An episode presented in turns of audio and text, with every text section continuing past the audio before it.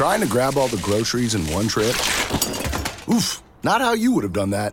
You know sometimes less is more. Like when you drive less and save with the USAA annual mileage discount. USAA. Get a quote today. Hi, soy Anthony. Primera vez en el grupo de apoyo Old Spice. Hola, Anthony. Mi novia está actuando raro últimamente, duchándose más, huele bien, demasiado bien. Ella lo niega, pero creo que está usando mi Old Spice Gentleman's Brown Sugar and Cocoa Butter Exfoliating Body Wash para el cuerpo. Sí, sí. Old Spice Gentleman's Brown Sugar and Cocoa Butter Exfoliating Body Wash para una exfoliación y una hidratación de 24 horas. Los hombres también tienen piel. Hola, yo soy Laura. Y yo Alejo. Y, esto, es... No hay banderas en Marte.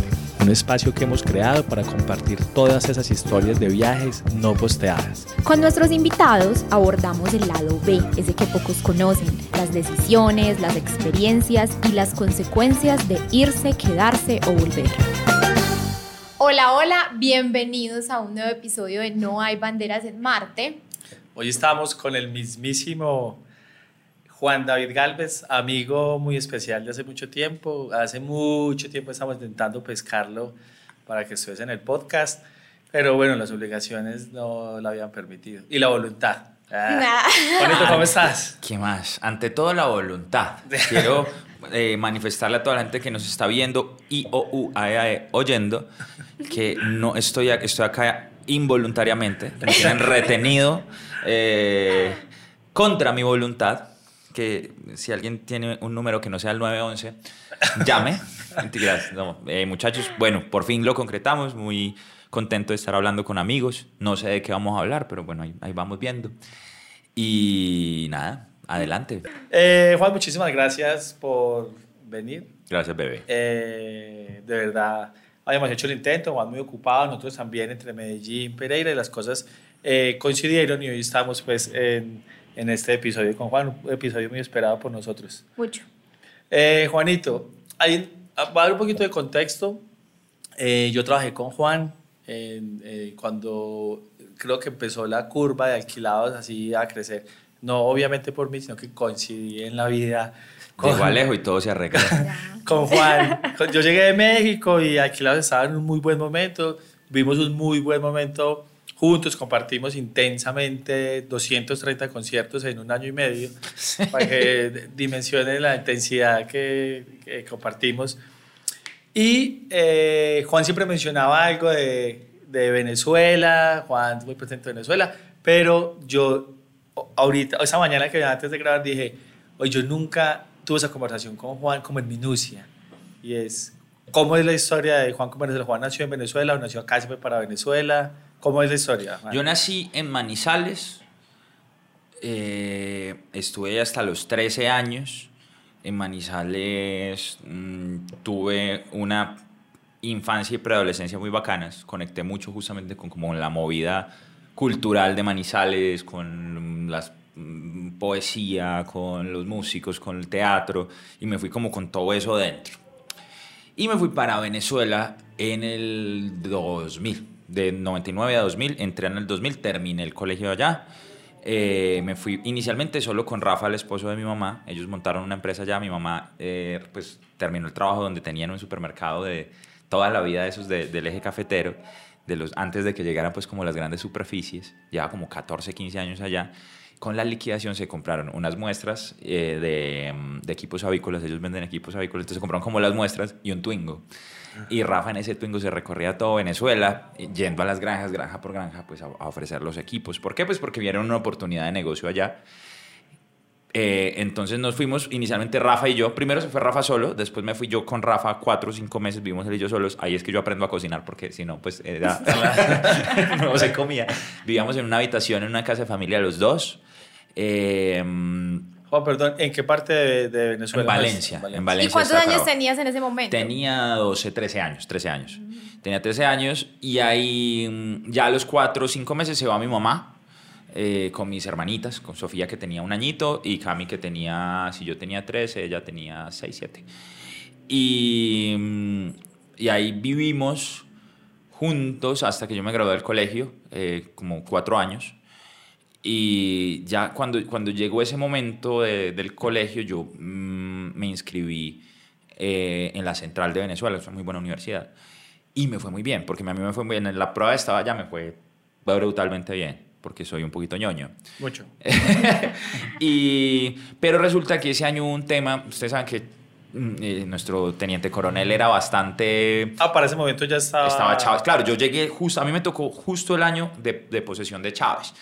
Y me tocó el comienzo como de las, de, cuando Chávez empieza como a, como a dar el viro, cuando empieza a cerrar canales, cuando empieza a, mm, digamos, a, empieza como con ese nacionalismo exacerbado, todo ese concepto como del bolivarianismo y de no sé qué, y entonces unos planes que habían de becas le cambiaron la, la como la, mm, la regulación, entonces por ser extranjero lo perdía. Entonces ya pues como que iba a perder seis meses más, yo dije no, me voy para Colombia y llamé a mi papá que vive acá, yo nunca había vivido con mi papá. Eh, y, y, pues como, que- como que tenía esa- ese tema pendiente desde que ellos se divorciaron, dije no, voy a vivir con mi papá y entonces fue que me vine a Pereira y en- arranqué a estudiar en la católica, arranqué a estudiar en la católica. Porque tu papá para ese momento Vivía acá en Pereira. Vivía en Pereira. Ey, creo que por ahí nos conocimos, ¿no? Como Por esa época. En- por allá- 18 años. Eh, tenía eso, diez- me vine de 16. Me vine de 16, sí, yo estuve como 3, 4 años en Venezuela nomás. Y de ahí me vine para acá, estuve con mi papá como 3, 4 meses y ahí pues me dijeron bye bye. Y me fui a vivir a una casa de familia, después, bueno, ya, ya, Ah, ya. no, o sea, yo salí de la casa muy peladito, yo empecé a vivir, sí, desde los 16 años. Tenía 16 cuando me fui. Pero Juan, eh, hay, hay el tema de la llegada a Venezuela. Bueno, primero, eh, muy joven. Plena adolescencia. Sí, plena adolescencia, donde uno está ahí con la cabeza de las hormonas, todo así medio loco, cambiar de Ante país. todo las hormonas. Sí, sí. cambiar, de, cambiar de país. ¿Y cómo fue esa experiencia de un poquito, si sentías un poquito de discriminación por ser colombiano o una acogida buena? O... Pues mira que pasaban varias cosas. Eh, hay, hay un tema y es que la primera migración que hubo hacia Venezuela de colombianos no fue una generación muy buena. Entonces, sí, sí, la verdad es que hubo, entonces como que eh, en el momento que nosotros llegamos, que pues que fue, eso, apenas, ¿hace cuánto? Apenas Chávez fue hace más de 20 años y apenas estaba, se estaba montando Chávez allá. Entonces sí había un estigma con el colombiano muy bravo, como de ladrón, de, de pillo, de... Ni siquiera por el tema de la droga, sino como, como, que, como que esa primera migración colombiana eran pillos que se iban a... a Hacer maldades. Como, como hoy en día acá, que mucha gente tiene como un estigma con los venezolanos porque, porque pues obviamente el venezolano de muy bajos recursos pues sale pues a rebuscarse la vida. Y, y siento que eso era lo que pasaba con el colombiano de ese momento. Migraban o por la violencia o porque tenían problemas legales y tenían que escapar o porque las, simplemente las oportunidades en Colombia no estaban.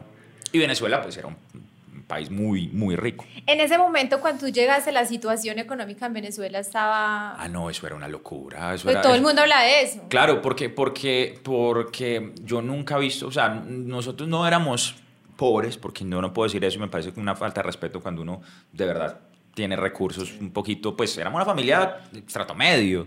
Mi mamá tenía un trabajo estable, era jefe de sistemas en un supermercado, pues no era tampoco pues la bonanza, mm, eh, pero no vivíamos mal y, y no éramos pobres, nosotros no éramos pobres. Pero no teníamos muchos recursos, siempre fue, de todas formas, fue limitado. Yo, eh, mm, y fui criado de una forma, es muy bonito eso, porque como con mucho sueño, pero poco deseo. Entonces, eh, entonces eh, mm, eh, era un pelado que era feliz leyendo, que era feliz, que eso, con el arte, con las cosas. Entonces a mí me hacían felices cosas muy baratas. Entonces nunca fui, pese a que en Manizales, por ejemplo, mi mamá, más linda, se, se, se- la mitad del salario y mandame para el colegio. O sea, yo estaba en un colegio gomelo de Manizales, que era el Gemelli, eh, caro. Colegio Eh, mi mamá era la mitad del salario para, yo- para que yo fuera al colegio que ella quería que yo estuviera, ¿cierto? Oh, Sí. perdón, hago paréntesis. ¿La ñoñada suya viene de crianza? O sea, ¿sus hermanitas son igual de ñoñas? ¿O es particularmente usted que salió ñoño de...? Pues Cami es igual de ñoña. Eh, Sofi se está volviendo ñoña. No, yo creo que es un tema como de que, que- que vamos desarrollando. Pero yo sí siempre fui ñoño. Sí, yo sí. sí siempre fui ñoño. Eso, eso- eso sí. no. Nació contigo. Yo, yo nací ñoño. Yo nací ñoño. Y entonces, bueno, entonces Pero pues yo sí era, por ejemplo, del colegio, era el pelado, yo era el que no tenía cable, o sea, el que no tenía televisión por cable y ponía una tarea de ver televisión y yo era viendo Telecafé a ver qué, qué, qué, qué, qué, re- qué refe- re- referenciaba. Y me acuerdo mucho de eso, que el profesor como que no podía creer que yo no tenía eh, TV cable en ese momento. Pues no teníamos que pagar eso. O sea, lo que les digo, o sea, no era que faltara comida en la mesa porque nunca pero no era una familia pues pudiente. Claro, entonces éramos de, de que íbamos, el parche de uno era irse, por ejemplo, el Parque Caldas, irse a comer la pizza con, con gaseosa que vale, digamos, a plata vendía 5 mil pesos y era un vasito y entonces de repente allá estaban los juegos. Ese era el parche de nosotros o pues eran cosas así. Cuando vamos a Venezuela, los centros comerciales de allá, además que yo salto de Manizales, que es una ciudad que imagínense Pequeña, hace... sí. Tenía yo 13 y ya tengo, cumplo 35 este año, o sea, hace 23 años, 22. Eh, Manizales de 22 años, que era el Parque Caldas y San Cancio. Perdón, Valencia es como decir Cali. Valencia es Cali, Medellín, Puede ser Medellín. como, como, como Creo que por la segunda, puede ser la segunda, La segunda, no, la segunda es. Maracaibo. Sí, y esta- Puede ser la sí. tercera, tercera, cuarta, porque Es una- es una súper ciudad grande y es hermosa. linda, sí. Y claro, en ese Buena momento onda. Eh, los centros comerciales gigantes, tres, cuatro, cinco centros comerciales que de verdad usted, cuando entonces entramos nosotros y ver la gente con las bolsadas de cosas comprando y uno pues, eh, ellos que estaban pues tratando de sacar una empresa adelante, nosotros también eh, pues muy, muy, muy Muy austeros, medidos. muy, muy austeros, muy medidos, andábamos en un Twingo toda una familia de cinco, que era el mismo, que era, el, que era el carro que iba a las granjas, o sea, la camioneta de nosotros era un Twingo. Muy amplio, muy amplio. am- no, el Twingo es muy amplio y, muy, y un muy buen carro, tengo muy, muy lindos recuerdos de ese Twingo. Y, Sobre todo con el calor sin ventanas atrás, el calor de Valencia. y, y ríase, pues, que, que, que, claro, la bonanza, por ejemplo, los clientes de ellos, pues el granjero el- o, el, o el avicultor más bien, al que ellos le apostaban era un avicultor de un perfil un poquito alto porque eran equipos automatizados y es- esa era la apuesta. Entonces, claro, cuando, por ejemplo, empezaron a tener los primeros clientes que nos invitaban, por ejemplo, a las fiestas de los hijos. Entonces era una primera comunión y entonces usted era botellas de whisky en todas las mesas. No, yo nunca había visto una botella. Mis papás incluso eran, marica, sello azul. Ay, yo, yo no, yo no sabía si podía decir madrazo acá, pues ya fue. Claro que sí, no, no, esto es anarquía, esto es anarquía. Sello azul, mire. o sea, 18 años, marica. y, y eso, y, es, y como, como, como, como esa bonanza tan exagerada y esas cosas, plata, pero una cosa impresionante. Eh, entonces, pues yo, yo sí puedo dar fe de que hay contraste, claro que sí. Y, y pues sí era muy impactante. En el colegio sí había un poquito, pues me- estaban como los dos extremos, o, o el- o- o la discriminación como de, ah, colombiano, ladrón, ta, ta, ta. O, o- o- o la, la amabilidad por el sujeto exótico Ah, que sí. llega desde afuera, ¿no? Que eso para mí fue muy bacano porque en Manizales, en el colegio, Colegio Gomelo, usted es un niño que hace teatro, que, eh, que escribe poesía, que no sé qué, entonces era la mala. Pero- si, no, si no era futbolista y. Sí, ¿sabes Ah, sí. Entonces era un, En un cambio- raro. y entonces llegó allá a Venezuela y, y era el chino exótico, que, que, que pilo, que habla diferente, que entonces... Y, y- y- el fútbol no era tan fuerte allá, entonces no importaba y no jugaba fútbol.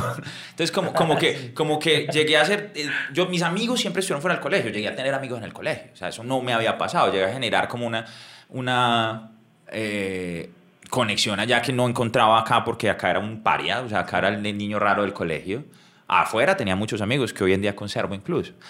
Entonces esa, esa fue como la experiencia de la llegada, las dos, las dos perspectivas. Y para mis papás, por ejemplo, muy duro ganarse la confianza por la fama que tenían de timadores los colombianos. Hacer negocios. en Exactamente. de- Hacer negocios en medio de, de- de- esos prejuicios y negocios pues que eran millonarios. Montar un, un- un galpón de pollos pues es, es costoso y los equipos son costosos. Entonces esa fue, esa fue un poquito la experiencia cuando llegamos, como, como ese, ese contraste. Y, y lo, yo pienso que lo más duro es las soledades que se viven, ¿no? Y ustedes como migrantes lo tuvieron que... Mientras uno como que se relaciona, mientras uno gana gente, mientras uno... Es como, como, como esa sensación de soledad tan grande, ¿no? Como... Inclusive, yo, inclusive en Venezuela, pues uno pensaría que países que entre comillas dicen que son tan similares, que culturalmente se comparten tantas cosas, pues uno pensaría que no va a sentir esa soledad, que por el contrario se establecen lazos, que eh, puedes hacer amigos, que puedes como sumergirte la en la cultura. No dice, "Ah, es más breve. Eso, y, y definitivamente hay diferencias. Sí, claro, sin duda. También siento yo que el mundo cada vez es más pequeño.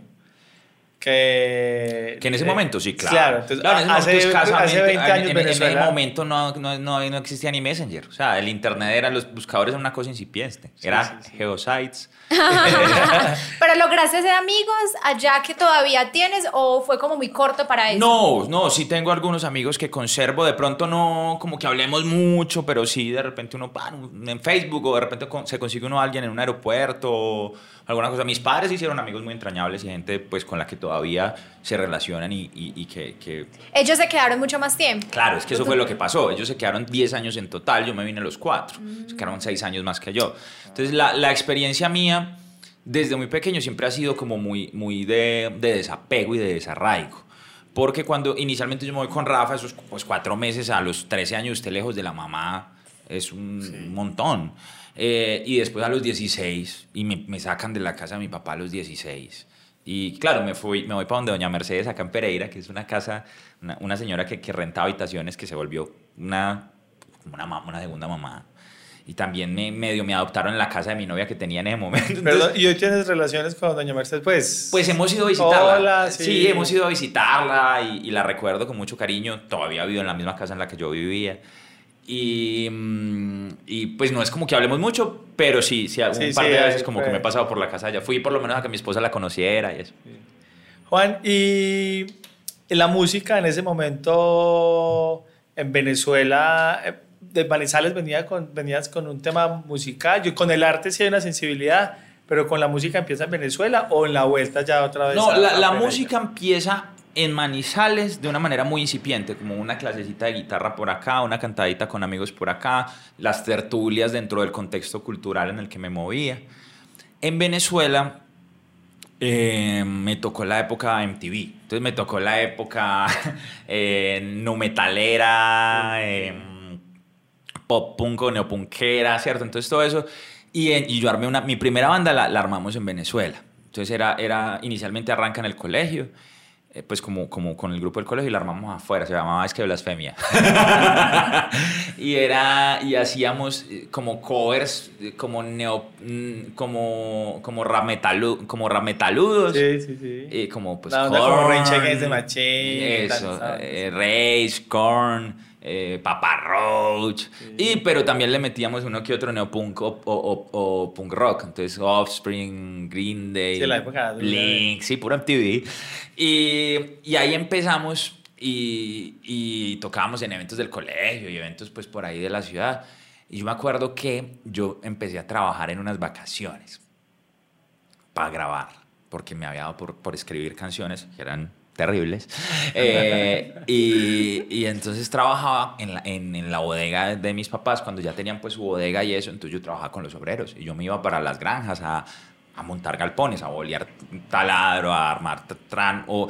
eh, por ejemplo, armaba los computadores que, que se usaban para controlar las granjas. Con eso me hice una platica y puse el 80% del primer disco de esa banda y me echaron a los cuatro meses de la De la banda. Sí. Es que el, el bajista, muy talentoso, era de esos músicos que el ego les puede, son muy prepotentes. Entonces, me acuerdo, y me echó feo, me echó, me echó, me echó, me echó, como que no, Tran, tenemos que hablar, bueno, nada, mira, va a entrar él, va a entrar él, o sea, tenían toda la vuelta cuadrada, va a entrar él, va a entrar él, y tú ya no vas a seguir. Ah, pero ¿cómo así? Sí, no. Entonces mi mamá como que se la olía y me había preparado psicológicamente y me dijo, no, ellos, eso va a pasar, pero no te preocupes. Eh, porque me dolía, María. Yo había Claro. pagado un disco, yo había formado, ayudado a formar la banda. Yo pues uno le mete esfuerzo, ¿no? Y no, no, es que, es que no, es que tú no tienes talento. Eh, y entonces yo, ok, entonces mi mamá me dijo, me, me preparó y dijo, cuando te digan algo, dile que se ven en la cima. Y, y entonces yo le dije, no, fresco, nos vemos en la cima, lo que me dijo mi mamá. Y la respuesta del man, sí, pero usted como actor o algo, pues usted en la música no va a lograr nada. Eh, Se los juro. Eso, eso a mí, uy, me, me, me marcó. Eso, eso, Sí. hasta hace muy poquitos años como que logré soltar eso. Eso fue acá en No, Colombia. eso fue en No, Venezuela. Venezuela con los... los- En, en Venezuela y me sacó de la banda así. Carlos se llama el man, el bajista. Eh, Juanito, bueno, esa fue la experiencia en Venezuela. ¿Seguiste o como hubo otro proyecto en Venezuela después de...? Eh, no, de- después como que tú zapoteé banditas, pero nada contundente. Con esas sí estuve, sí grabé, sí toqué. Las otras eran banditas con las que llegué a ir a ensayar, pero nunca ni tocamos ni nada. Eh, pero de ahí me quedó el germen. Y al- ya después de, haber- de salir de la banda me quedó el germen del reggae. Por- Esa banda era no metalera. También en Venezuela para ese momento había una onda No, la reggae, Venezuela era brutal. Quinchango, Mata, Rica, Bala Perdida. No, había una cantidad de bandas de Venezuela. Pues Desorden era, Desorden. Una, era una locura. Sí. Eh, estaba cuando está el momento, cuando Gondwana todavía estaba con Quique Neira, que se metió durísimo en Venezuela. Pericos, que todavía estaba con Bayano. A mí me tocó, de- desde cero, que fue el último disco que los Pericos grabaron con Bayano, me tocó todavía viviendo en Venezuela. Y, y eso, y un día me pasaron un CD quemado de reggae con todas esas canciones. Y también hay una cosa es que Venezuela tenía una industria más, mucho más fuerte Más que la industria colombiana. Las bandas iban a Venezuela y a Colombia no venían. Claro, también el tema de la bonanza Petrolera, eh, claro. petrolera permitía que los shows fueran mucho más robustos en, en- en- en- en Venezuela. Venezuela. Y todavía, o sea, los artistas venezolanos, o, sea, una... Hay buenos músicos. Laura me preguntó hace poquito, ¿dónde hay mejores músicos? ¿En Colombia o en Ay, Venezuela? sí. Yo le dije, fuerte, fuerte. Es, es difícil, ¿Cuál es es, difícil comprometerse a responder eso, pero sí pienso, bo- bo- lo voy a responder de manera diferente. Es un artista emergente venezolano, lo pones al lado de un artista emergente colombiano y el artista venezolano va a ser mucho más completo. No solo musicalmente en términos de que muy posiblemente toque más instrumentos o haga más cosas, sino que va a tener una infraestructura mejor. Los artistas colombianos nos demoramos mucho en profesionalizarnos. Con Alquilados pasó. Alquilados se pegó y nos cogieron los, los estadios con los calzones abajo. A nosotros nos cogieron los estadios con los calzones abajo. Me Yo lo- tocó, me tocó, lo le viví. tocó, le tocó a Alejo. Claro, de repente de la nada pasamos de hacer bares y discotecas a tienes 40 mil personas y no tienes un ingeniero de sonido. No sabes, nunca has usado unos in-ears. Eh, no tienes visuales. Luces, necesitamos ingeniero de luces. ¿Cierto? Eso te aseguro que el artista venezolano ya lo tiene resuelto. Por la infraestructura y por la industria que hay allá. Hay gente muy capacitada y hay, un, pues hay, un, hay una industria grande. Es igual que en el audiovisual. Audiovisual en Venezuela, en provincia, consigues cosas muy buenas. Acá mm, todavía, si tú estás, por ejemplo, en Pereira, es difícil rentar equipos, es difícil. Entonces, entonces de verdad que sí, sí nos llevan años. Luz, en Pero ese entonces, sentido. ¿por qué? Digamos que la, la visión mía es de una persona del común, que no estoy pues metida ni en la industria de la música, ni conozco tan de cerca. Y, y siento que a nivel internacional, pues suenan más los músicos colombianos que los venezolanos. ¿Por qué, ¿Qué pasa Yo ahí a lanzar una entonces? hipótesis, seguro Juan va a tener la respuesta más, más contundente. Es el momento, creo que a Venezuela obviamente hoy... eh, Dale un año. Exactamente. Eh, Colombia tiene pues hoy la, como la, la posibilidad del reggaetón, hubo un combo que, que lo ha sabido hacer y la industria ha ido creciendo y Venezuela en un momento muy difícil. Venezuela, Venezuela, lo que pasa es que recuerda que son 20 años de un gobierno que empobreció mucho la gente. Eh, entonces eh, se volvió muy implosivo todo, como, como, como el Bolívar era tan barato. eh, y entonces era muy difícil para el artista venezolano salir. Entonces, pues compraban, pa- trabajaban, y hay artistas que son gigantes que no salían. Cuando empieza la migración, y por eso te digo que le des un año, que es lo que yo siento como que de hace rato hay un caldo de cultivo tremendo de artistas venezolanos, porque son muy buenos, son muy buenos. Eh, ¿Qué fue lo que pasó? Primero están los artistas casi que confinados a Venezuela por el tema del dólar. Segundo,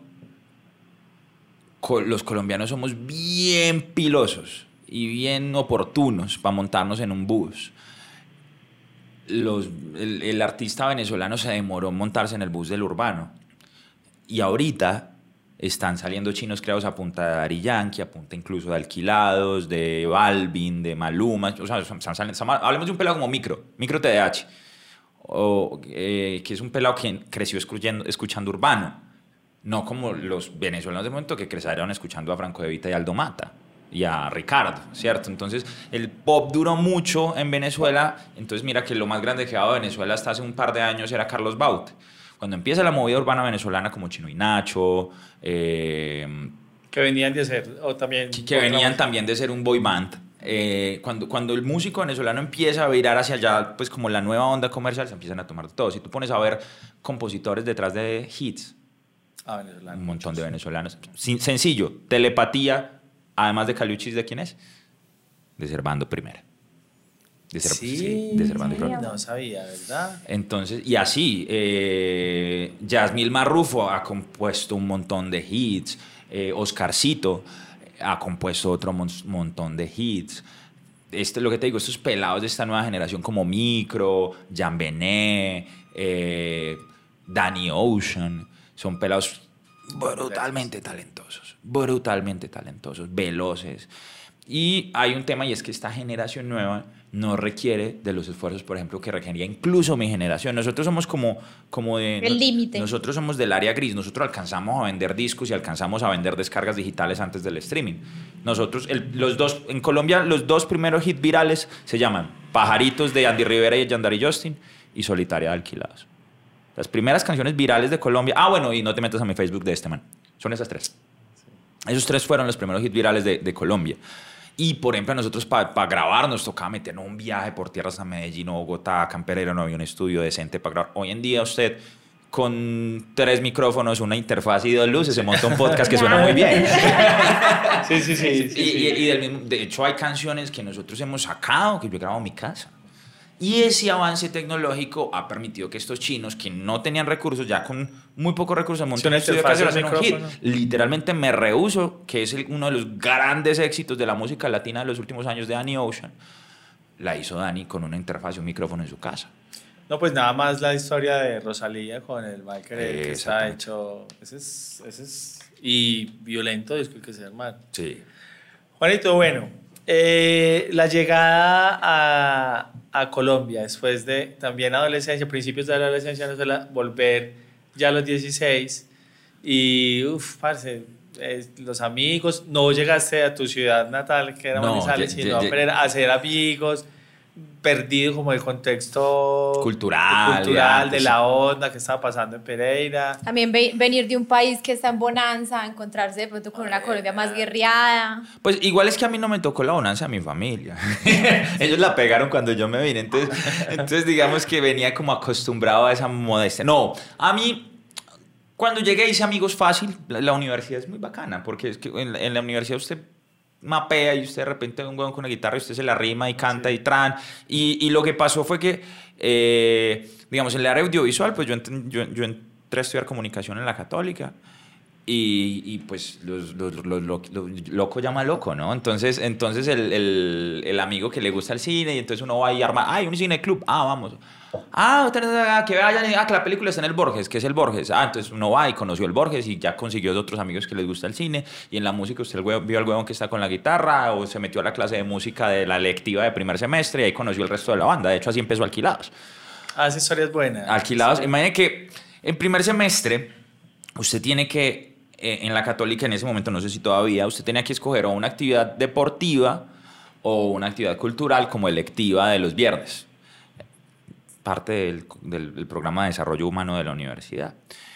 Y pues la historia es que si yo fuera bueno para el fútbol o para algún deporte alquilado no existiría porque eh, yo elegí música, que era pues como lo que, lo que más veía, porque como que no, no conecté con el profesor de teatro que había en ese momento. Si no hubiera, o sea, exacto, si, si el profe me hubiera como llamado la atención o hubiera conectado, muy seguramente tampoco existiría alquilado. Seguramente padres e hijos hubiera sido un final. Muy seguramente estaríamos hablando de tu voz estéreo en este momento. Y, y bueno, y, de- y entré a, a la clase de música y el profe era Lucho. Entonces Lucho era un pelado recién salido de la, de la tecnológica que daba clases en la católica y en un colegio. Ese semestre yo conozco a Gufo, Juangui, que es mi pana de toda la universidad y de toda la vida, y con Juanes, que era eh, otro parcero que estaba ahí, que, hoy- en día vive en Costa Rica, nos armamos un primer intento de banda, porque yo eso, yo siempre quería armar bandas y siempre quería hacer algo, y, y porque además Gufo era muy talentoso. Y Sí, sí, sí. es muy talentoso. Sí, sí, no ha perdido el talento. y nos montamos pues como una primera versión de la banda y llamamos a Lucho para que viera y él fue y él como que se le prendió el foco y dijo, ah, marica, yo me armo una banda y puedo ganarme unas horas extras. Y entonces el man por ganarse unas horas extras armó una banda en la universidad. Y entonces ya cuando estábamos como en tercer semestre, nos llamó a Gufo, a mí y a distintos pelados como que eh, como que habíamos estado en la clase de música, entonces necesitó dos guitarristas y se llamó de dos. Mucho eso porque todos ya éramos amigos, porque éramos los jóvenes que les gustaba la música de la católica. Y armamos esa banda que se llamaba Se Arrienda, que, que tocamos en rifas, juegos y espectáculos de la Católica y en cuanto a oportunidad hoy era en... A mí me tocó, a mí me tocó la Sí, sí, época sí. de Se Arrienda, claro, Claro, parte de festivales. Se arrienda, buscaba festivales, ¿no? Claro, uno buscando escenarios o creándolos también. Nos, nos toteamos también inventándonos un festival Alejo y nosotros. Sí. Eh, Eso, nosotros... Ah, me la eh, contaste hace poco. Sí, eh, hicimos un festival juntos. Eh, Fracasarte, Pasa- por, fracasarte por Pereira. sí, sí, sí. Fue, Ahorita estuvimos reviviendo todos esos momentos con Porque con la cancelada del jamming y luego... eh, Me que- empezó a Leo contar todas a contar las las historias. de pasarte. Pero, pero no, el festival se, No, se se- hizo. se hizo. No como muy- estaba planeado no, inicialmente. Diez veces más pequeño, pero, pero se hizo. Ay, eso fue terrible. Uno- uno- un montón de pelados que no tienen ni para la cerveza del viernes Ay, endeudados no. en millones de Millones. pesos. Sí. Millones de millones de pesos. cruel. Y con pura buena intención, porque además ese festival no nos iba a lucrar a nosotros. O sea, eso nunca fue pensado como, como para que quede plata, como si es un jamming, por ejemplo. Sí, que es, que es un negocio, pues para esa época. Y en Nosotros éramos un montón de, eh, de gente apasionada por la música que no encontraba escenarios y decidió agarrar un machete, Abrir espacio. camino y, abrir es- y, y crear esos escenarios porque estábamos mamados de que nos pagaran 300 mil pesos en un bar para llevar sonido, llevando el sonido. Y una cosa brutal fue que el, el, el festival se canceló ca- casi como el jamming, pues, o sea, montado. Sí. O sea, en realidad faltó voluntad política de alguien que no Hubo quiso una persona firmar. que no dio una firma y puso zancadilla Y- y, sin esa firma no, no había había el permiso de la policía, por ende no podíamos correr el festival. Un día antes de... de O sea, el jamming. Sí, sí, y no, porque nosotros los pagos se habían hecho, el sonido estaba montado, estaba todo listo, pero ese permiso no estaba. Pecamos también por desconocimiento, porque eso se hubiera podido gestionar con más tiempo y tal vez haber logrado. eh, ah, pues, y eso es lo otro, que no teníamos ni una sola palanca política, no, todo fue, todo fue a pulso, todo fue arañado, todos los recursos fueron. eh, También para esa época, hace no sé cuánto fue eso, Juan, eso fue 20 años, 2005. es 17 años. Pues, ¿quién le iba a creer también a, pues, no sé, a Sí, claro, Y 2005 eso yo tenía 20 años, al hijo Ay, todavía tenía 25, eh. el otro, otros tenían 19, pues un montón de... Y, y músicos y estudiantes y, y de todas formas nos armamos un festival sote. Sí, sí, sí, sí. Y la- eso, eso fue muy bonito porque eso sí revolucionó mucho la ciudad porque fue el primer festival como, como, como, como marica, afiches, convocatoria, eh, audición. ¿Dónde La- fue? Es, eso fue- inicialmente iba a ser en el Parque del Café, que allá fue el problema, yo lo voy a decir sin problema, lejos prudente, yo no, fue la directora del Parque del Café en ese momento que no quería, literalmente dijo, no sé, esto se va a llenar de marihuaneros. Y, y no quiso dar una firma que estaba pidiendo el, el comandante de policía, el comandante no nos dio su firma, entonces el secretario de gobierno no nos pudo dar el permiso. O sea, literalmente fue la señora que en ese momento era directora Parque del Café que nos puso zancadilla. A raíz de eso, hicimos un documental también que se llama Desconciertos, que hubo como dos festivales fallidos ahí, que fue este y luego eh, Armenia Rock, Ajá. que terminó en, en, en vuelo de piedra y ese fue peor, pues. Sí, no, pasar, no, bandas es que pasarte por lo menos se hizo. O sea, pasarte lo que hicimos fue ejecu- ejecutarlo finalmente en la villa, al lado del obelisco. Más chiqui, más, más- pequeñito, una tarima más pequeña. Igual fue gente. No, no, no, estuvo eh, bueno. estuvo bueno. Pues. Y era muy loco porque era ver cooperación de muchas esferas. Y eso, eso, eso me parece una chimba. Y lo que más, lo que más chimba me parece de. Y justo hoy hablamos con Alejo cuando veníamos caminando ahorita hacia set. Eh, que, que, por ejemplo, a los alquilados nos llevan en la buena, pese a pues, los, los músicos de la ciudad, pese pues, a ser como tan distantes en género y nosotros ser tan comerciales. Y, sabiendo pues que es como que hay tantos radicales. No, claro, ese festival era, había bandas de black metal, había bandas de pues nosotros que éramos requete comerciales, estaba Sativa, que era reggae, estaba Lieto, que era una banda como toda eh, era un pop muy, pero muy alterno. Estaba, creo que teníamos a Elliot's Happiest Days también. Estaba La Iguana en su momento. Estaba. eh, los headliners, me acuerdo que inicialmente eran Koji Kauto un día y Gato Blanco, que estaba en un buen momento el otro día.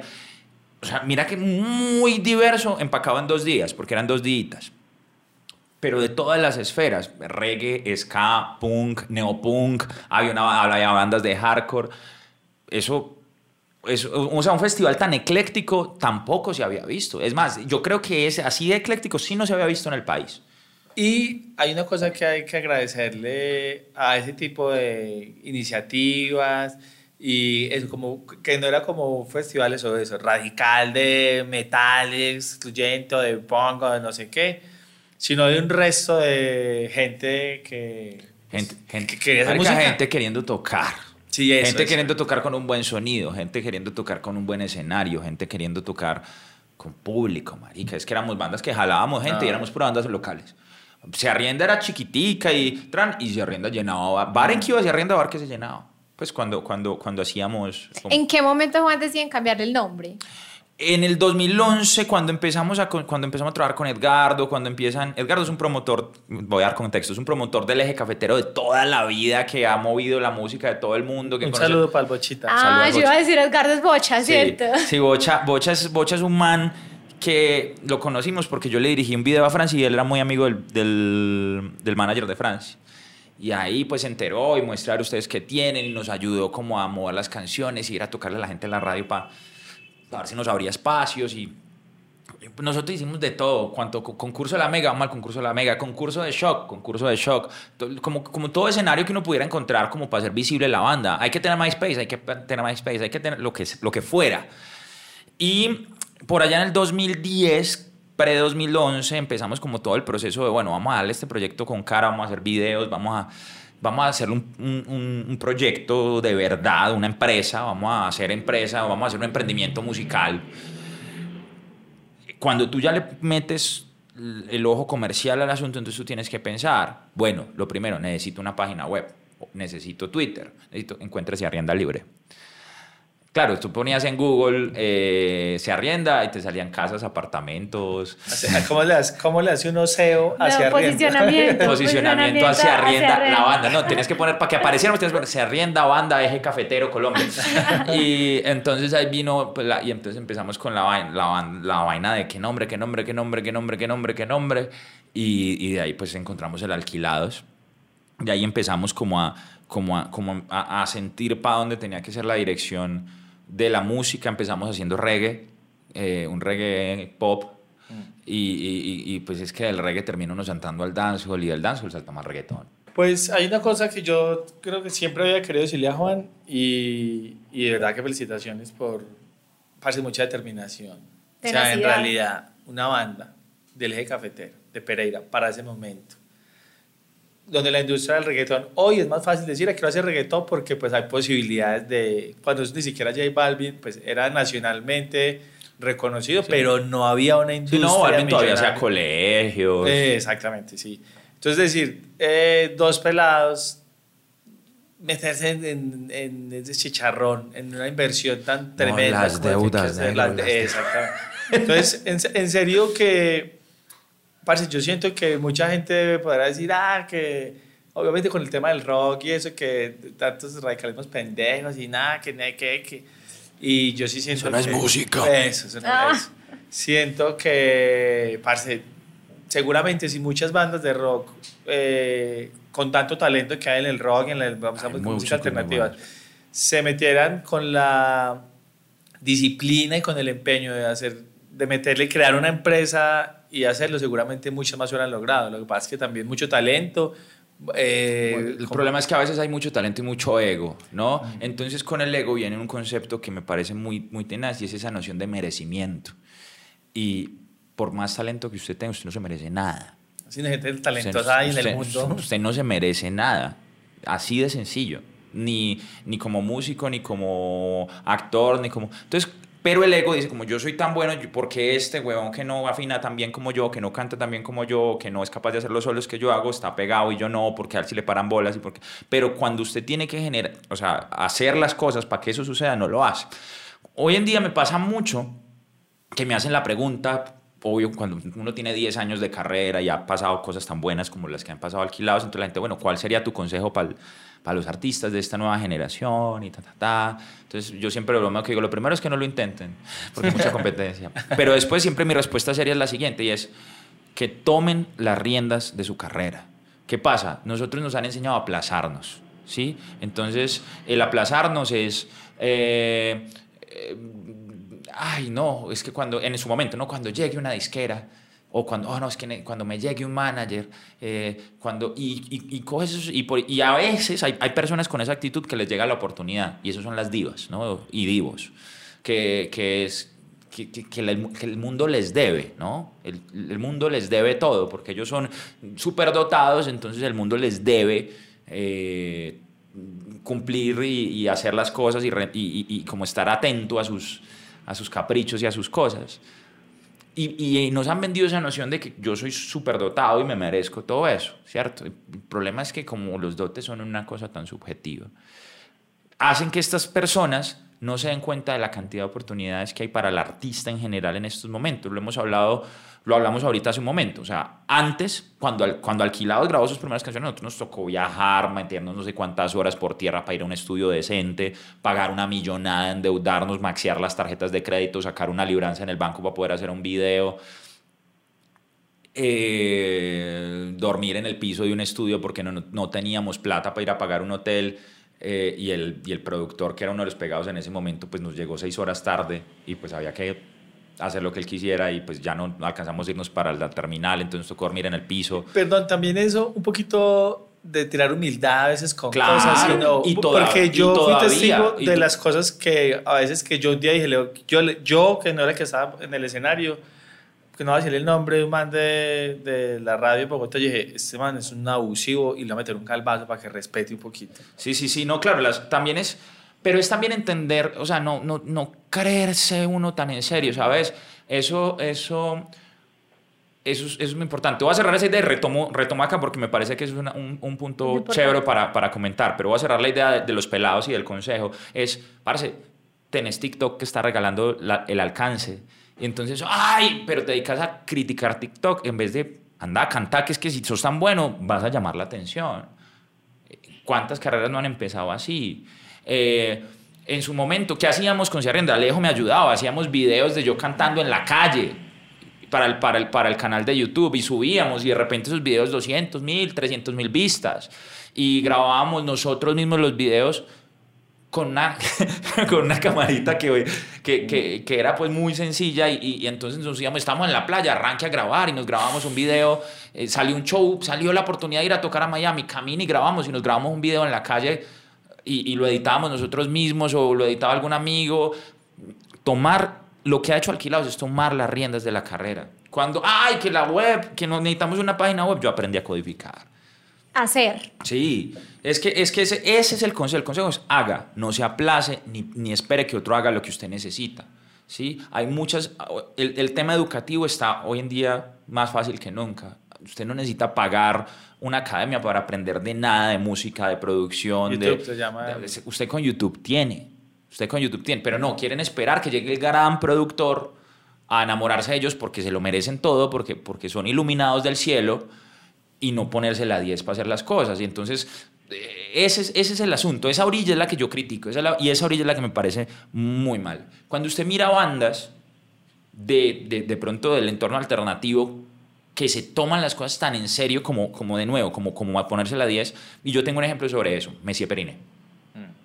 Los Messies es una gente que se tomó en serio su show, que se tomaron en serio el tema de, de- de- más allá de que estemos en un entorno un poco más alternativo, somos un performance y son unos musicazos, pero toman en cuenta sus visuales, toman en cuenta su vestuario, toman en cuenta su expectativa y mercadeo del lanzamiento, se han capacitado en ese tipo de cosas y son unos grandes músicos, pero Lo que pasa es que creo que ahí entran como dos talentos que son diferentes. Un, un tema es el talento, pues el arte Sí. eh, va por un lado, pero yo lo que la lectura pues que también hago de ahí es se necesita un talento pues administrativo, comercial, Sí, una sí, capacidad sí. también Y para un poco de disciplina gestionar, también. No, y es una- organización. no, y no se puede endosar, que es que es lo que pasa, ¿sí me entiendes? El problema es que el artista quiere hacer solo lo chévere. O sea, yo quiero solo subirme a la tarima y ya. Y cuando usted mira eh, mm, fenómenos culturales y musicales como los que hay en este momento, usted ve que hay gente que toma la rienda de su carrera. Voy a dar un ejemplo muy controversial, Bad Bunny. Bad Bunny es un artista gigantesco que está detrás del proceso creativo, está detrás de su proceso comercial. Obvio, tiene mucha gente, pero se puso la 10. O en su momento, voy a dar otro ejemplo en el, en el entorno urbano, Nicky Jam. Nicky Jam vio en Instagram el espacio para su carrera que se dedicó a subir previews en Instagram, a cantar, a recochar, a ganarse la gente, porque entendió que tenemos acceso directo al público. Antes había que pagar un peaje. ¿sí? Antes dependías de si el señor de la emisora o de la programa de televisión te quiere abrir o no. Y Alejo le tocó las humillaciones que le tocaron alquilados. Ah, parce, Pran, nos llamaban dos horas antes, nos sentaban las dos horas antes, nosotros viajando, viajamos desde Pereira para la oportunidad. Listo, se alargó el programa, se alargó, se un invitado que sí está viral, lo que es el chisme del momento. Ah, muchachos, qué pena con ustedes, no nos alcanzó el programa. O si estábamos muy de buenas con ustedes alquilados y arrancábamos nosotros con solo y pasaban los créditos. No eran 20 segundos de la canción. Después de haber estado haciendo... Después de fila ahí. pagar hotel, pagar viáticos, pagar todo, todo esto es a crédito. Y entonces uno puede quedarse con la humillación, ¿no? Con, con no, me me van a humillar nunca. Y, y llenarse como de ese veneno y de esa vaina y de ese resentimiento. O puede reconocer que nadie le dé nada a uno y tomar las riendas de su carrera, ¿no? Entonces, ese es el consejo. Ese es el consejo. Asúmase y reconózcase como, como el único responsable de lo que va a pasar. con Sabes que Alejo y yo hablamos mucho de eso y es, él dice que yo defiendo mucho la academia y literalmente no, no es así. O sea, yo reconozco que hay unas fallas metodológicas muy grandes, pero siempre le digo mucho que algo que yo sí rescato de la academia es que nos enseña a aceptar que hay muchas cosas que debemos hacer así no nos gusten Sí. Y que es algo en lo que él y yo siempre como diferimos y no, es que yo voy a hacer lo que a mí me gusta hacer. Igual, Ejo, pero es que así no, es, no funciona la vida y creo que conecta un poco con lo que dice Juan y es, sí, pues eres artista, te gusta cantar, pero pues para que esto funcione hay que hacer mucho más. Sí. No, no, no, yo, yo de Juan y de Lucho, de verdad que mucha tenacidad, porque yo lo viví con ellos y sabí, pues sí, para, obviamente el trabajo mío era diferente, pues, pero igual subirse a un escenario, a dar la cara a no sé cuántas miles de personas, después de haberse metido seis conciertos el día anterior, pues, los dos días anteriores, de haber met- metido por carretera no sé cuántas horas, ya al final si algo salía mal, pues, ay, no, pues horrible pues el sentimiento porque, no sé, el sonido no estuvo bueno, lo que sea, pero el que estaba dando la cara era Juan, con ese cansancio tan bravo, Es y un era, y era, es un agotamiento. agotamiento, era brutal, y a veces la gente, obviamente, desde el otro lado, o, ah, es que les tocó muy breve, ah, esos maricas, pues claro, es que esa música. Y no sé cuántos estarían dispuestos a no, meterse esa me- me- Me ha pela. encantado porque nosotros hoy, hoy día y durante nuestra carrera hemos dado con músicos muy buenos y, y músicos que vienen de otras esferas. Y me encanta porque se montan en alquilados, que se supone que es súper fácil, y, y son pariendo Pero es- micos las primeras semanas. Porque, porque a veces, a veces desde afuera se ve más elemental de lo que es. Sí, a veces, ay, sí, eso es tupa tupa. Venga, toca el tupa tupa. Y, y- y eso ha sido bonito también, como, como mm, encontrar que pues sí, de pronto sea más sencillo, pero eso no, no, no lo hace mm, no lo hace menos, ¿no? A veces, a veces pues hay, hay mucho prejuicio, pero siento que con alquilados ha pasado una cosa y más con los años, es que esos prejuicios como que van cayendo. Yo siento lo mismo, yo siento que con los años la gente, sobre todo los músicos, Mm. han ido entendiendo. Y también siento que para una ciudad como Pereira, eh, seguramente pues para Medellín proporcionalmente, pues siento que la industria del el reggaetón, que es algo que hay que agradecerle mucho, es como gracias a eso muchos músicos de la ciudad también se han podido dar el lujo de estar en grandes escenarios, de hacer la escuela. Sí. Muchos técnicos también, como yo, como Ayala, bueno, como los, los que han trabajado, Sí, claro. Oppo, como todo el combo, es en realidad viajar a escenarios robustos, Sí, a enfrentarse con escenarios de verdad, con, con, con montajes con brutales. montajes y la industria audiovisual también Claro. ha salido muy favorecida. Claro. a- a No, no, no. La- las industrias culturales en Colombia le deben mucho al reggaetón. Mucho. Muchísimo. Eh, y, y- y ahí es que uno tiene que tomar distancia y tratar de ser objetivo más allá de que le guste o no. A mí nunca he hecho un video de culos y, y carros. Jamás en toda mi carrera he hecho un video de, de culos y carros. No me gustan. No, no es lo mío. Muchos videos de reggaetón son así. Pero muchas empresas a punta de hacer videos de culos y carros, lograron comprar o, o- o acceder a los recursos para hacer otros videos diferentes. No, total, hoy seguramente se consiguen muchas más ARRI alquiladas en Colombia, que son unas cámaras así súper top, gracias a que Claro. la industria No, no, es que reggaetón antes- exigió acá comprar equipos. Usted antes Alexa no conseguía en Medellín. Usted antes no conseguía una Real Alexa en Medellín. Eso no pasaba. Hoy hay cuatro, cinco, seis Alexas. Antes usted no conseguía unos, unos Master Primes o unos Ultra Primes, que son una set de lentes pues muy buenos. Yo, yo rento en Medellín cada que necesito y muy económico. Entonces eso, eso, eso no, pues es un impacto muy grande que ha tenido el re- re- reggaetón, más allá de que Balvin o Maluma o, o quien sea este millonario y este mundial o no, o más allá de lo que uno piense de ellos. Que el reggaetón ha movido la industria cultural y ha traído muchas oportunidades a la industria. Sin duda, yo, a, mí, a mí que alquilados es muy dulce para que se le roben el equipo. Entonces, por ejemplo, nuestro productor eh, anterior está hoy en día con Maluma, nuestro visualista está con J Balvin y así. Alquilados como buena escuela.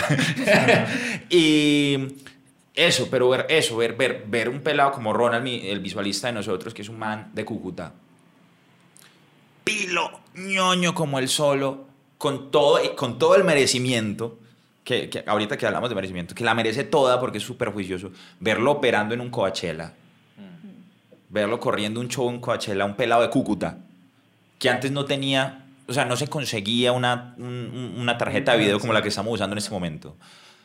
Eso, y eso, ¿y ¿por qué? Pues por, por toda una industria que se ha movido y que, y que no estaba, y que estaba como eh, reservada para, para las vacas sagradas de la industria colombiana. Entonces eran los tres empresarios que hacían los tres shows grandes de los mismos tres artistas que tenemos, que se llamaban Juanes, Vives y Shakira, y los Aterciopelados. Como que de cierta forma se democratizó un poco eso. Exactamente. Y se le dieron más oportunidades a una cantidad de gente talentosa que lo que le hacía falta era un empujón. Eh, Era la oportunidad. Que fue, que fue que lo primero que nos abrió eso, que también hay que reconocérselo, el tropipop.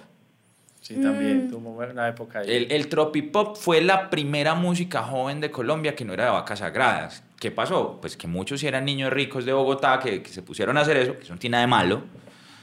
Eh, pero pues que, que le dio rabia a, a- a Julio Sánchez y hizo una campaña contra el tropipop y entonces ellos se asustaron y empezaron a buscar pop y, y dejaron morir el género. Eso era... Eso, eso, si ustedes van... Ah, bueno, Alejo llegó a ir conmigo a Perú, ¿o no? Sí, sí, sí. A claro. Perú, en Perú eso le llaman Latin Pop. Y bandas de tropipop de esa época son ídolos allá. Y podíamos haber tenido nuestro reggaetón. O sea, es decir, la música, el tropipop era, era, hubiera sido una industria muy importante si ellos no se mueren del susto. Sin embargo, esas primeras bandas también fueron unos, unos pioneros de eso, de hacer festivales. O sea, esos festivales de...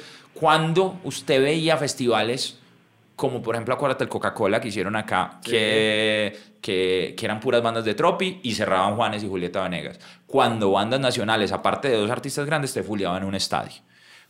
El- estos conceptos de los eventos de las emisoras, evento 40 y todas esas cosas que empezaron con estas bandas, eso movió la industria nacional. Antes solo se podía con, con artistas de afuera o con las cuatro vacas sagradas de Un Colombia. saludo para don Julio Sánchez, que mide así un poquito, vea. Ya, ya lo logró, hermano. Tenía como una campaña. Sí, sí, se llamaba No Más, Tropipop. Sí, muy Ay, pasado. qué Sí, sí, tremendo, me. Él no sabía. Julio- a mí, a mí en realidad pues el tropipop tampoco es que, pero... No, pero pues es que eso no es de- o sea, yo no, yo no es de gustos, no es que no es de. Sí, no, personales. no, yo, yo Pero- soy, yo tengo grandes amigos que fueron de la época del tropipop. Alejo González, que fue, pues, de los, de- yo creo que es el compositor más exitoso del tropipop, pues, Bonca. Mm.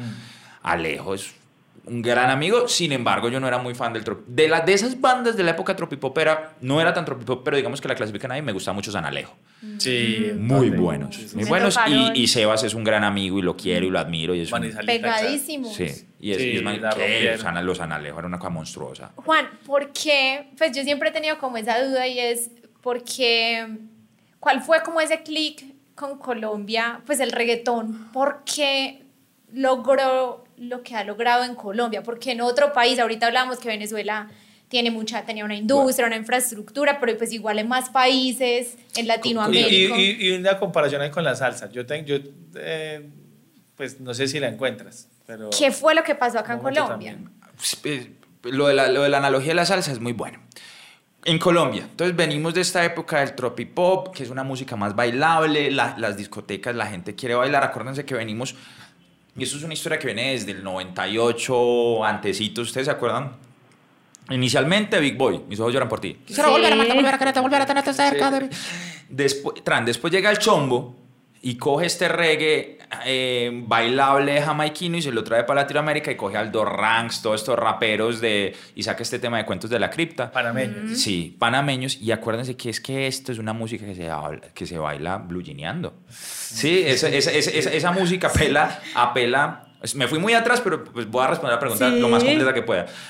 Cuando esta música se empieza a pegar en Panamá y en Puerto Rico y todo esto, eh, eh, se- yo pienso que es que apela a una sexualidad muy juvenil, que es el rock and roll. Por eso yo digo que el reggaetón es el nuevo rock and roll. Ahorita gritó, eh, yo estaba como medio mal parqueado y dijo, ah, no, nos cruzamos como por donde Nos no cruzamos debía". mal cruzados. Entonces dije, uy, qué pena. Y me dijo, el reggaetón es el nuevo punk. Ah, porque está pasando con un ¿Por qué reggaetonero. Eh, el, el, el, regga- el- el punk no murió, se volvió, el punk no volvió, se volvió Se Bad Bunny. entonces, entonces, pero claro, miren que el rock and roll en su momento apelaba como a una sexualidad eh, muy explícita de los... A mí me da mucha risa porque las letras de hoy en día, mire las letras de esa época. Eh, entonces yo siento que, y además que apela, el reggaetón es muy latino, es por eso, el, latino es muy sexual, el, el latino es muy pasional, entonces cuando es una música tan sexosa que, que, que, que, que mueve esa, entonces pues se volvió un fenómeno juvenil. Eh, eso, ese es el, el primer momento, ¿cierto? Acá, bueno, entonces estamos con el tropipop, no sé qué, y nos llega el reggaetón boricua por allá en el 2003, llegó acá más o menos con eh, eh, El Yankee, la eh. Yankee, con Héctor y Tito, la- lo primero de Nicky Jam, el momento glorioso de Ivy Queen. Tu generación, Laura. Eh, Sí, claro. a ti te tocó, a ti te tuvo que haber Todo, tocado eso en todo el zaguán de las guitarras en Pereira. Todo, todo. Eh, Lo que tocó reggaetón sin cédula. Eh, imagínate. Eh, es eh, Ática, ¿cierto? Esa, esa Claro. discoteca acá. Y, eso, y ese fenómeno que pasó en Pereira pasó en todo Colombia. Es una música que apela a la sexualidad juvenil y que mueve. O sea, como así, es que usted bailando reggaetón de- con- levantaba, ¿sí o no? Entonces, ¿qué pasa? Eso mueve esos entornos. Los boricuas, muchos no pegaban allá, porque es una industria jodida y porque de todas formas el reggaetón empezó a mover plata fue años después, o, o- o, pues unos despegaron y los otros se quedaron muy atrás, entonces despegaron Wisin y Yandel, que fueron una cosa monstruosa, despegó Yankee, despegó Don Omar, pero muchos se quedaron por fuera. Pero la música sí llegó a Colombia porque acá pegaba todo, entonces ellos empezaron a venir y les pagaban más acá que en Puerto Rico. Ah, pues me acuerdo, ¿cómo se llamaba uno, uno que decía como groserías? Luigi 21 Luigi, Plus. que acá era como llenaba discotecas y en Puerto Rico No lo conocían. No, no sabían quién era. O, o no, no era tan representativo y no podía cobrar lo mismo que acá. Pasó con Ñejo y Dálmata. Pues Dálmata tuvo un hit internacional muy grande que fue Pasarela. O sea, sí lo conocen. O sea, no estoy diciendo que no, pero digamos que sí. Y cualquiera de ellos, incluso Nicky Jam, te lo va a reconocer. Y es que Colombia fue una mejor plaza para ellos.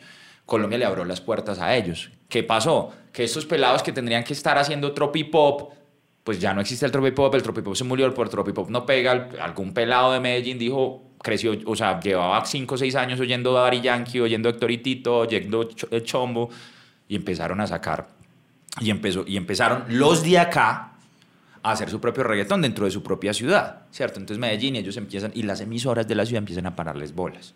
Entonces Rumba con semáforo, eh, HZ, todo este combo de gente le empieza a parar bolas al reggaetón de la ciudad, aunque sea para llevarlos a sus eventos de la emisora. Y de repente se conocen con los boricuas. Y pum, pum, pum, pum, de un momento a otro, ¡clan! un putazo, amigos especiales de, de Blindaje 10. De repente, tan otro putazo, fruta, fruta prohibida de, de Dragón y Caballero. De repente a Balvin se le pega, hoy estoy soltero, ella me cautivó.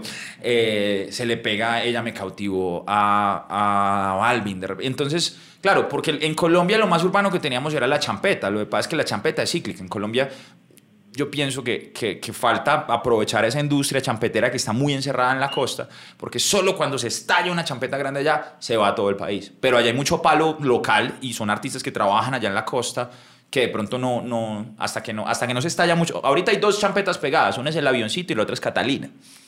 Eh, pero yo escuché eso hace seis meses en Cartagena, en la calle. Entonces, digamos que, que, que- que de pronto, si, si, si la gente de la costa tuviera un poquito más la visión que tuvo la gente de Medellín, la, la champeta puede ser una industria más grande. Y eso que está creciendo mucho, ya se escucha champeta fuera de Colombia. Gracias a qué? Lo que vamos ahorita, las plataformas. Entonces TikTok ayudó a que Catal... Ahorita yo estaba en Ecuador y, y challenge de TikTok de Catalina, y de- muy bacano ver eso. Pero entonces eso fue, eso fue lo siguiente que pasó. Se empezó a crear una industria local y se empezó a crear una necesidad local, porque entonces ya estos artistas internacionales están tas- tan caros que a mí no me da para traerlo, pero tengo un man que se llama J Balvin, que me cobra 5 millones de pesos y me llena la discoteca, y después tengo un man que se llama, obviamente ya Balvin no cobra 5 millones, tranquilos, no lo llamen que no va a venir por eso, eh, eh, Raycon, Ah, Yandar y Justin, alquilados, que somos artistas, claro, Dálmata que había colaborado con nosotros en solitaria cobraba muchísimo más que nosotros. Me acuerdo que para esa época Nicky Jam cobraba... 3 millones. No creo, atentico. Alquilados estaba cobrando, no sé, para ese momento. No sé si puedo decirlo. Dígalo, dígalo. Hace 30 millones de pesos, hace, hace mucho. Y Nicky cobraba 3 millones y medio por discoteca. Y no sé, lo de Nicky fue... eh, Lo, de- lo de Nicky empezó, lo de empezó y- con una canción que se llama Piensas en él. Ah, no, piensa en mí. Tú estás con él. Después Travesuras. Y después El Perdón, que sí fue un hit mundial. Y ahí ya se fue Nicky a la verga, ya. Ya se recontrapegó y resucitó. Y, y muy bien. Fuerte, sí. Sí, y Nicky, pero Nicky, lo que hablamos ahorita, Nicky es un man que se asumió. No está, no está funcionando en Puerto Rico. Me voy para Colombia. Incluso giramos, hicimos una gira con, En- con Nicky, que fuimos a Ecuador. Hicimos en juntos, Ecuador, sí, hicimos en Perú, no, sí, con Nicky sí. giramos mucho. Nicky es un pana, o sea, Nicky, la buena para Nicky Jam. Y buena onda, Es- man, sí. Y es, un es de los más, más divertidos que hay, es un buen tipo, eh, es un Buena man eh, eh, que, que- que se asumió. Entonces, ah, Instagram, ah, bueno, y arrancó a subir videos al Instagram. Y, y era intenso, mamón. Ya no sube tanto, ya, ya está en otra película. Pero en su momento se reconoció y vio la oportunidad que ahí estaba la audiencia y que le estaban parando bolas. ¿Qué hizo? Se volvió el artista del Instagram. Yo me acuerdo que Nicky subió un preview al Instagram y la canción se pegaba antes de salir. Por los, por los previews que De hecho, nosotros hicimos esa estrategia muchas veces también. Eh, con una cita, es que una cita era un soft release una cita, una cita no era un sencillo. Nosotros nos hacemos una cita, fue por, pues, ay, falta mucho para lanzar, lancemos algo y hicimos un lyric video, que incluso la cámara le hizo la Yala, ahorita que hablas de él, le hizo la Yala. Ah, Bueno, sí, sí, sí, A nosotros nos De llevó... Washington. Nos, sí, a nosotros nos llevó la embajada de Colombia a hacerle un show a los colombianos allá el 20 de julio. Y entonces, de nuevo, estamos acá en Washington, grabemos algo, ah, grabemos una cita y tran. Juanma estaba recién entrado a la banda. De hecho, Juanma se burla mucho de él porque salió aplaudiendo todo el video. Sí. Porque más iba a hacer si pues estábamos. Pero imagínate, ya, ya alquilado ya tenía reconocimiento, pero dijimos, es una oportunidad de hacer algo diferente, hagámoslo acá. Pero, pero no es el tema de aplazarnos, no, esperemos que tengamos para hacer un gran video. No, ¿Y, ¿Y cuánto pudo haber costado ese video? La verdad, Sí. en total, millón y medio de pesos. Y creo que es el que tiene más... Es el video con más reproducciones en el canal de Sí, Alquilados. así es.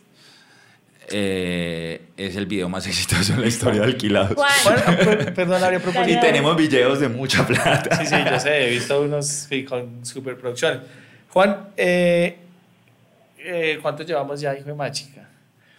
Eh, ¿Cómo es el tema de viajar? Hace poquito tuvimos una invitada que viaja mucho también con música y bueno, yo también sacando un poquito de experiencias. Que, ¿Cómo es el tema de viajar con, con una banda? Como la diferencia de hacer turismo cuando uno se va de turista a viajar, a veces que haces, no sé, tres países. En, a nosotros nos tocó hacer Miami y llegar de Miami a Medellín corriendo casi sin prueba de sonido, a Sí. hacer un show, como esa experiencia de moverse por aeropuertos, pero no turisteando, sino trabajando, porque siento que la percepción de la gente es que cuando uno anda de gira, pues anda conociendo el mundo, de paseo. sí, como de paseo. Sí. Y resulta que... ah, No, pues la experiencia es muy agotadora. De hecho, de hecho, a nosotros nos ha tocado como reevaluar mucho los procesos, reevaluar mucho los objetivos, las expectativas, eh, con miras en tener mejor calidad de vida, porque la calidad de vida en ese momento se fue a la.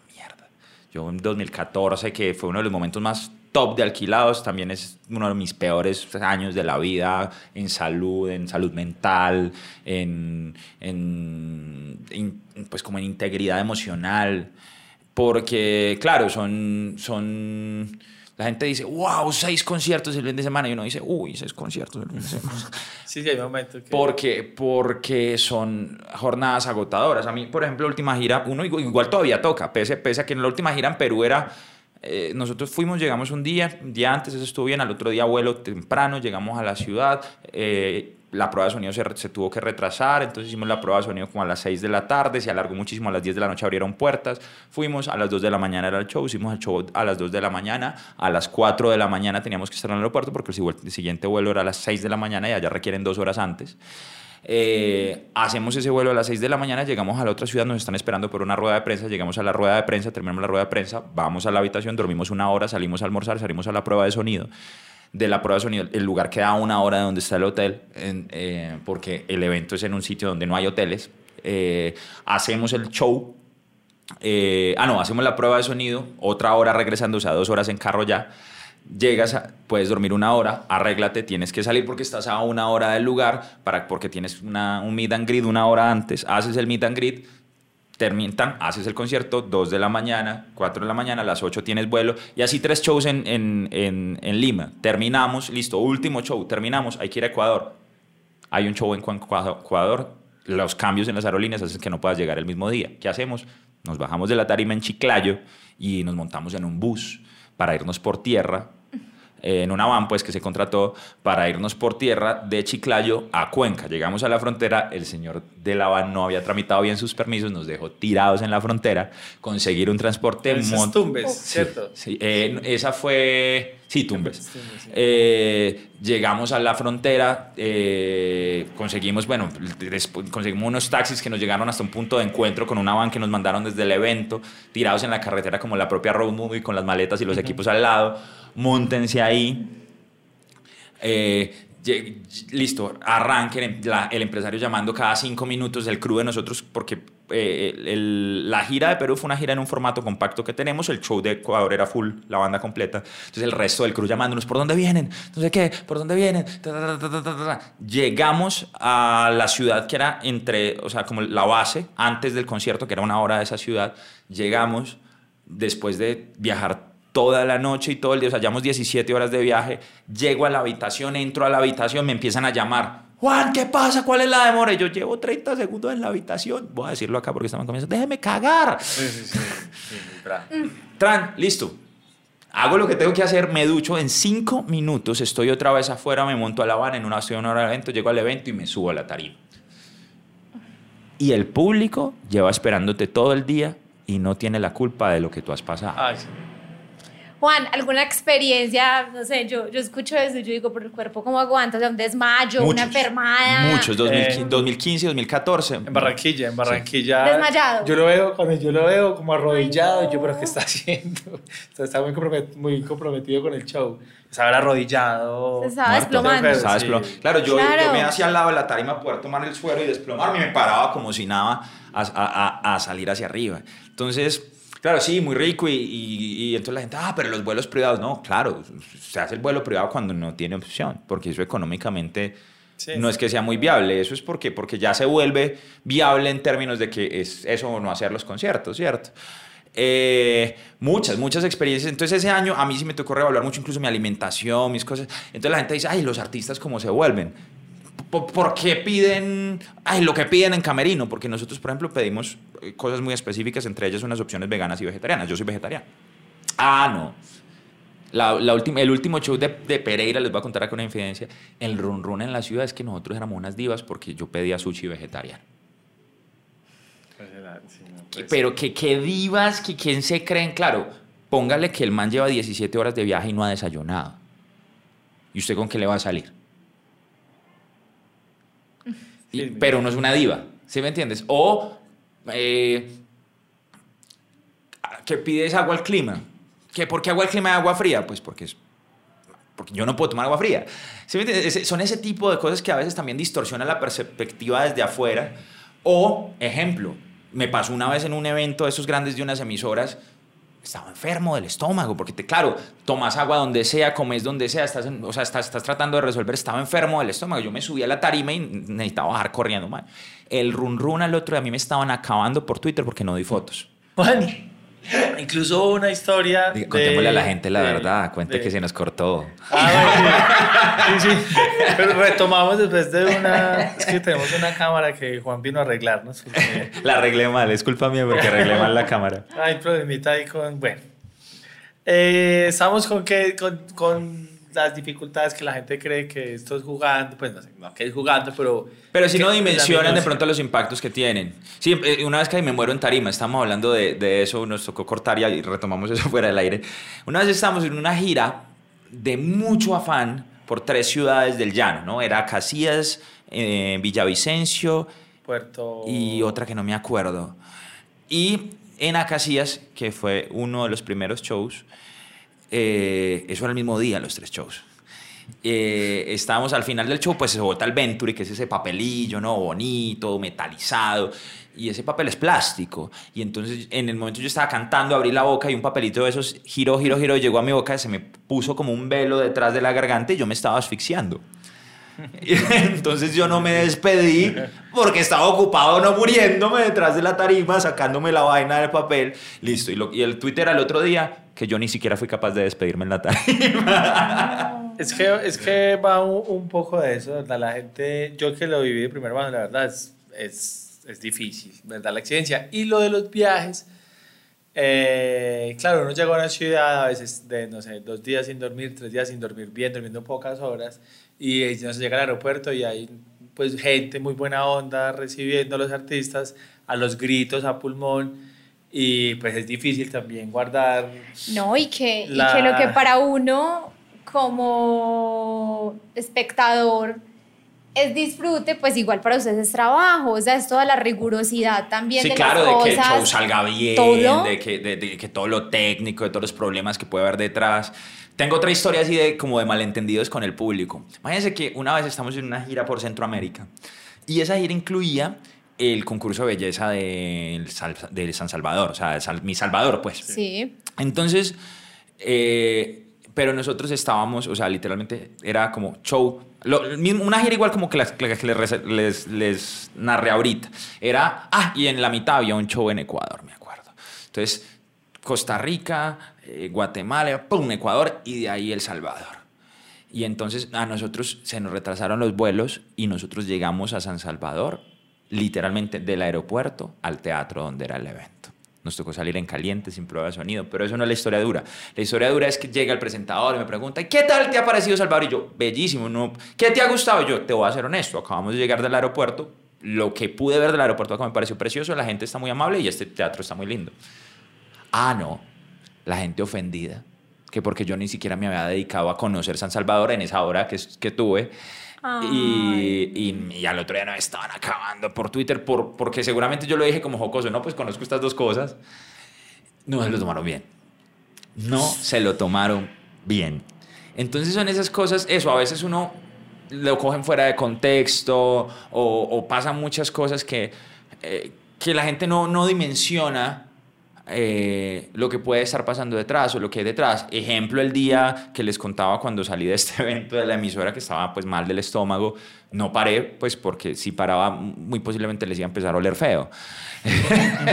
y, y, ah, no, al otro día que yo era un creído, entonces la foto donde yo salgo corriendo o donde estoy, donde estoy lejos. Entonces, digamos que esa construcción de la realidad en torno a los artistas es muy difícil.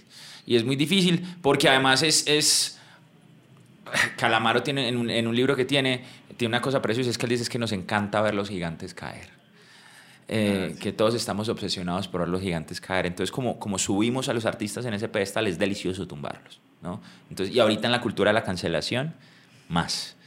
Entonces... Eh, También hay una hipersensibilidad, yo siento, con un exceso de cuidado con eh, cada palabra que se dice y Uy. cómo se dice, porque también, como es tan fácil sacar de contexto Claro. Y se puede colocar, se puede cortar y sacar solo la frase, se saca de contexto y esas, es con lo que se va la gente y eso es lo que se puede viralizar. Sí, claro. Entonces termina siendo uno Una o arma doble, racista, xenofóbico, homofóbico, cualquier cosa porque dijiste una frase en medio de, Sí. de una conversación y la sacaron y, la y esa sacaron. fue la que Sí, se viraliza, sí, sí, sí. que es muy Con- en peligroso. Ecuador nos pasó un país que queremos tanto, que somos tan abiertos con que queremos tan. Yo hablo bellezas de Ecuador en público, privado y de todas formas porque quiero mucho el Ecuador y ha sido muy importante para nosotros. Yo me acuerdo que una vez estábamos justamente eh, en una entrevista y alguien nos pregunta que si somos capaces de, de, imitar el acento ecuatoriano, no sé qué, entonces Lucho trata de hacer el Ecuador, pues así como, como un poquito como habla la gente de la sierra ecuatoriana. Cortaron toda la pregunta y solo, y, solo, y solo dejan a Lucho diciendo, estamos felices de estar en Ecuador. Ay, no, nos tocó salir públicamente a disculparnos porque Lucho se había burlado de Ecuador de cómo hablaban los ecuatorianos. Después de que habían dicho que sí, ¿sí me entiendes? O sea, que, que, seamos, que si éramos capaces de hacer el acento, que no sé qué, porque estábamos hablando de que éramos muy buenos, pues agarrando los acentos de todos los lugares, porque uno ya se, el, el, oído como se le, se, se, le va como afinando. Y esa era la historia, pero no, lo que quedó fue que nos estábamos burlando del Ecuador. Eh, pues han tenido ustedes la posibilidad de viajar muchísimo, conocer muchísimos países. ¿Con cuál lugar fuera de Colombia se han conectado más? Ahorita mencionabas Ecuador, no sé. Pues hay, hay, con Ecuador y Venezuela hay un cariño particular. Yo pienso que el de Venezuela ha sido muy eh, estimulado por el cariño particular que yo le tengo al país, por lo que es tan importante a mí, para mi familia y para mí. Eh, entonces yo siempre le he dado mucha valor a Venezuela, se la doy mucho a los músicos venezolanos y ellos, a ver, a los países nos gusta ver cuando alguien de afuera nos reconoce lo que somos, lo que nos quieren. Nos, está pasando un poquito eso que sacamos un cover de una canción de Segundo Rosero, pues que es un artista ecuatoriano con muchísimos años de carrera, muy icónico, muy popular y ha sido la locura en Ecuador. Por eso, porque es como un reconocimiento a la música del país, es un tributo al país. Entonces, particularmente con Ecuador y Venezuela ha habido una conexión muy especial, muy continua. Hay países que nos han querido como por años, ¿no? Chile tiene años donde lleva alquilados a shows de 100 mil personas y de repente dos años como que no conectamos y de repente volvemos a conectar. Centroamérica pasa un poquito lo mismo, pero digamos que los que son más consistentes puede ser por un tema de proximidad también, yo creo, eh, y ahí sí puede influenciar que no sean tan distantes las culturas, es eh, Ecuador y Venezuela. Han sido muy importantes para nosotros, muy representativos, hemos hecho shows enormes en, en, en ambos países. Y siento que hay, que hay un cariño particular ahí, siento que hay un tema gran colombiano ahí. Juan, tú no eres más, mucho como, como de turismo, ¿cierto? Juan es una persona más muy casera, muy, muy excesivamente casera, te gusta mucho la casa. Yo soy muy, sí, muy, muy huraño. Sí, muy huraño. Debe decir la palabra, pero pues que la diga él. y, el, el, turismo, en esos días te vi de viaje con la familia, no sé uh -huh. qué, y, y, reflexioné, dije, Juan no es tan turista. Juan, no. No, es, hay una relación de pronto a veces el turismo cuando eres una figura pública pues no es tan nice porque termina haciendo además, que... es, además es, es, más difícil porque les voy a confesar una cosa uno sí busca espacios que pretenda que sean un poco más privados ¿por qué? porque es diferente el tema de las fotos que como les dije a mí no me molesta cuando estoy solo a cuando por ejemplo estoy con mi hijo y mi señora está en el baño con el otro niño y tengo que soltar a mi hijo en un aeropuerto para darte la foto ¿sí? O, o, o eh, pues ya, ya es un tema como de la seguridad de mi hijo, como de mi tranquilidad, de que él esté bien, entonces ya uno no es tan nice, uno no es tan amable porque dame un segundo, que tenga a mi hijo en un lugar seguro y, que, que, esté seguro que está con la mamá y ya te doy la foto y la persona se molesta, mm. por ejemplo. O que el niño salga en la foto, no, no, no te voy a dejar que él Eso no va a pasar. a mi hijo. Eh, no va a pasar, es así de sencillo, es mi hijo. Eh, entonces, en ese sentido, uno sí busca como espacios como más retirados, como espacios donde, donde de pronto mmm, no, no, no, no, tan masivos. Entonces, sí, sí le toca a uno como buscar un, un turisteo un poquito menos comercial. Eh, en aras eso, como de, de, de, apostarle también a la privacidad, porque sí, uno sí se merece descansar. Y descansar. Y uno sí se merece estar con los niños jugando tranquilo sin tener que estar dando fotos o sin tener que estar firmando autógrafos o cantando un pedacito de canción o mandando un saludo a tu novia o a tu mamá. Que con mucho gusto te lo hago si estoy solo y si estoy fuera del contexto de mi familia. Es más, si estoy en Pereira y estoy almorzando y me lo pides, no tengo ningún problema, pero ya el paseo familiar para mí sí es muy importante. Y es por el tema de la seguridad de los niños, de poderles dedicar tiempo, de, de poder estar con ellos. Eh, el viajar con los niños es muy valioso para nosotros. De hecho, normalmente yo siempre lo, me, me, han estado saliendo, y no sé si ustedes la, las han visto, me salen, generalmente hago una piecita audiovisual de cada viaje porque me dejan muy reflexivo, me dejan muy, muy tocado, muy sentido ver cómo los niños abordan el viajar, de cómo los niños abordan, por ejemplo, o la naturaleza. Eh, en un bosque o cómo abordan un mar o cómo se reconocen en un avión, como, como, como que vivir el viaje, que es una cosa tan de trabajo para mí, desde los ojos de mis hijos, me, me, genera una experiencia totalmente diferente. Entonces normalmente, y claro, uno como papá uno quiere registrar todo, entonces me llevo la cámara y grabo todo. Y después me ha pasado... me llevo mi cámara 8K para grabar. es 4K, quiero la 8K, quiero la 8K. Me llevo mi cámara Gomela, sí. Sí, sí, digamos que sí es, claro, la narrativa de una, además, hay, hay gente que no tiene el contexto, yo además soy realizador audiovisual. Eh, entonces, pues eh, sí, uno no, es, uno no, es, capaz de, de, ay, hago las fotos con el teléfono. No, yo me llevo mi Fuji con mis lentes, no soy capaz de no viajar así. Y me encanta tener los recuerdos de los niños como... Perdón, hago paréntesis eh, para que Laura también entienda un poquito el contexto de que ella pero ¿para qué va a llevar la cámara de lentes y tenemos el teléfono? Pues, ¿por qué no?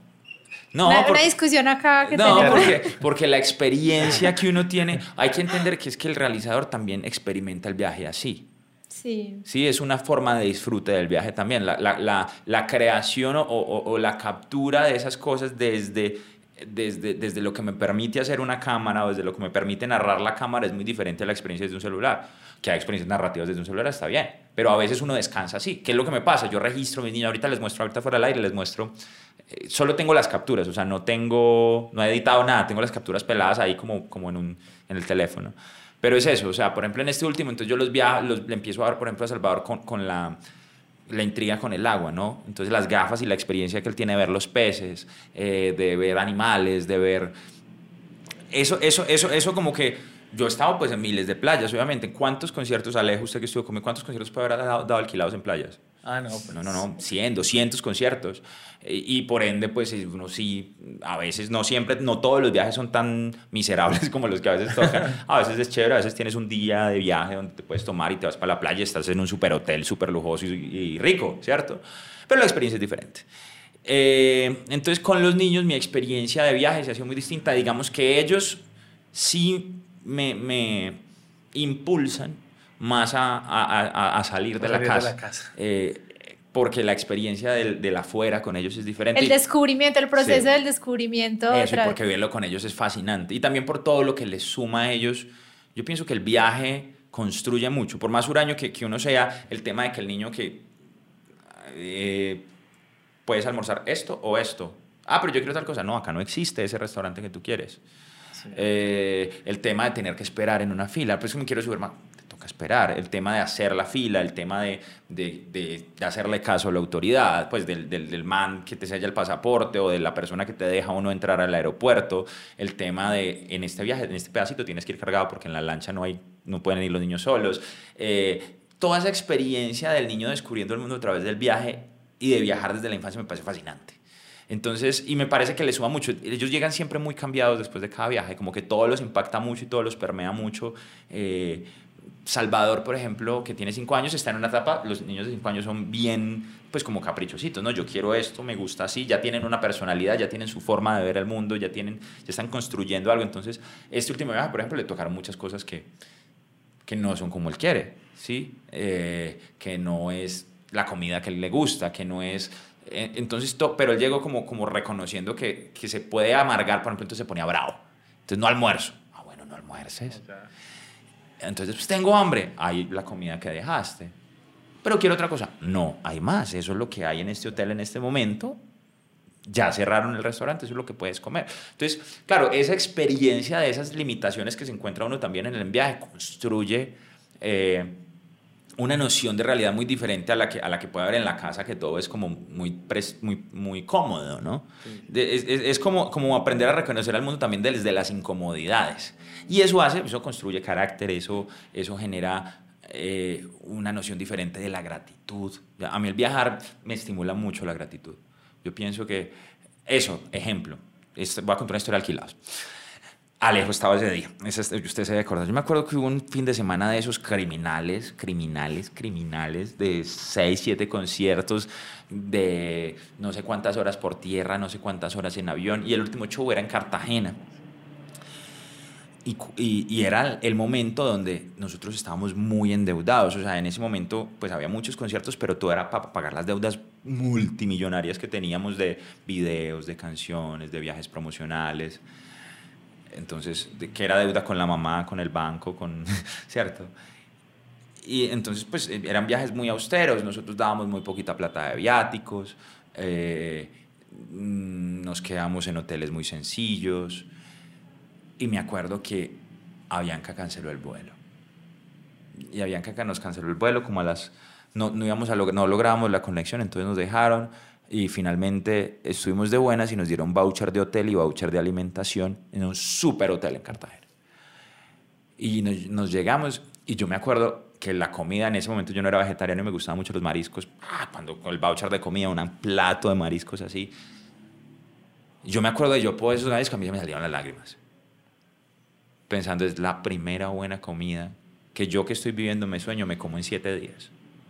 Llevamos como siete días por fuera de la casa. Veníamos muy destruidos, ¿verdad? Veníamos de muchos conciertos, pero fue, fue que cancelaron un vuelo y había habido un problema de conexión con el manager de esa época, de, no sé, como que no se había acordado, íbamos a hacer como un concierto, unas entrevistas y medios, y no, el hotel estaba como después de las 2 de la tarde, hemos llegado a las 7 de la mañana, no sé, era un enredo, pero estábamos casi que en Cartagena, sin dormir, eh, al sol, Y esperando. Tirados, literalmente tirados. tirados. Y, y, y cuando Avianca llega y nos da es un premio de la vida, un voucher de hotel y un voucher de comida. Y nosotros, yo me acuerdo, sentados viendo el atardecer, No, brutal, sí. comiendo la primera comida decente que no era un sándwich de camerino o, eh, o- o un paquete, como en siete días. El, el maní de Bianca. Eso, eso, o el maní de la, o el maní de la sala. ¡Wow! Ese, esa, esa sensación de gratitud de ese día, yo, yo la cargo mucho. Yo decía, ¿cómo puedo estar yo tan conmovido por una cosa tan sencilla como una comida rica? Eso Y me es- recuerda cuando yo estaba en el bus de... Ahora es, es un poco hipersensible con las cosas. Íbamos de, de Bangkok a Chiang Mai. Sí. Eh, y es, no sé, como 12 horas en bus. Y nos dieron una cajita feliz como... Como un lunchbox, una cajita, pero pues yo no sé, me, muy me bonito, muy pareció- cute, muy me bien presentado. Y creo que la hora estaba con las hormonas a, a tope. Y la señora me va entregando como la... Y la hora se puso a llorar. Y yo me puse a ¿Qué llorar. es eso tan hermoso? Yo pero porque está Yo llorando. que es este detalle tan lindo. tailandesa. Mira, pero, pero ¿qué ¿Pero pasa? ¿Qué pasa? ¿Qué le pasa a ella? No, pero sí, el tema... Yo diría, no, es que viene de Colombia. No, no, nunca hice una cosa así. Pero si hay un tema, sí, sí, no, yo también, uno en realidad viajando logra aprender a valorar Sí. unas simplezas. una en la cama cómoda. Una cama cómoda. Sí, o sea, un- una buena dormida. Dormir en una cama. Nosotros nos pasa. Esa gira de Perú fue tan, tan. Y eso fue hace nada. O sea, ya después de 10 años de carrera todavía pasan estas cosas. La gira te- fue tan extenuante que la primera vez que dormimos en una cama fue más de una hora, fue cuatro días después. Y unas camas deliciosas, no es que usted las podía, porque no había tiempo. Cuando yo llego a mi cama ese día, la sensación de, lo que les digo, de gratitud, de, uh, Placer. sí, ese placer absoluto de, wow. Sí, es. Es- es- entonces, sí, eso, la- la- las sensaciones se vuelven muy diferentes, ¿no? Es como cuando te vas en un, en un viaje que sea, por ejemplo, caminando, ¿sí? Y, y- y- y la caminada es ese proceso extenuante de 3, 4 horas y te recibe una cascada de estas que lo conmueven a uno con el poder del agua. Eso solo lo va a viajar, moverse, ¿sí? Entonces, si bien yo soy huraño, y me, lo- no, ¿sabes qué pasa? Lo que yo no soy es muy citadino. Yo no soy es muy como de, de la rumba de la ciudad o de ir a, de, de salir mucho del... No, pero sí me gusta viajar. Y sí me gusta viajar con los niños. En- y además, por lo que le digo, por, por todo, esto, todo, esto- todo lo que a mí me ha quedado de los viajes es como eso. Es esa sensación. Yo no sé, usted se tiene que acordar del viaje, del primer viaje que hicimos a Ecuador, que nosotros lo hicimos por tierra, nosotros nos fuimos desde sí, sí. en la van manejando nosotros. Me acuerdo cuando después de la frontera entramos y nos echamos yo no sé cuántas horas y viajamos toda la noche y al otro día nos reciben en una, en una, una casita al lado de la carretera, un desayuno, la cosa más deliciosa, una viejita pero divina.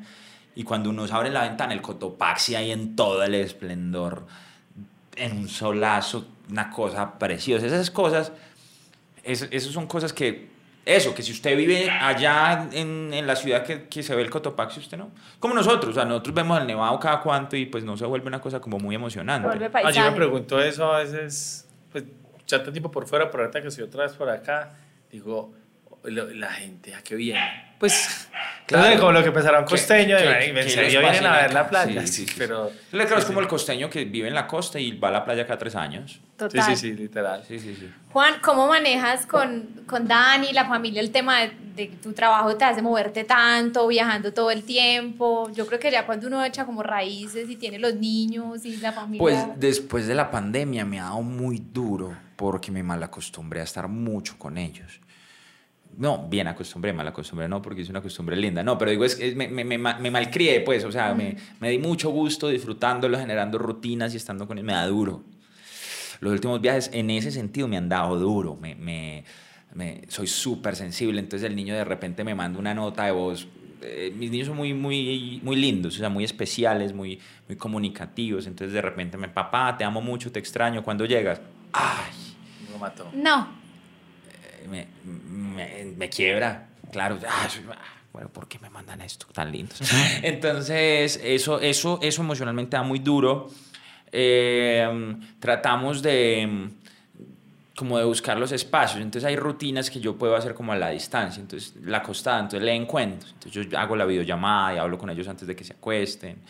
Eh, les mando cosas, entonces depende de lo que estén. Yo me acuerdo que con Salvador hubo un momento que él estaba obsesionado con los dinosaurios.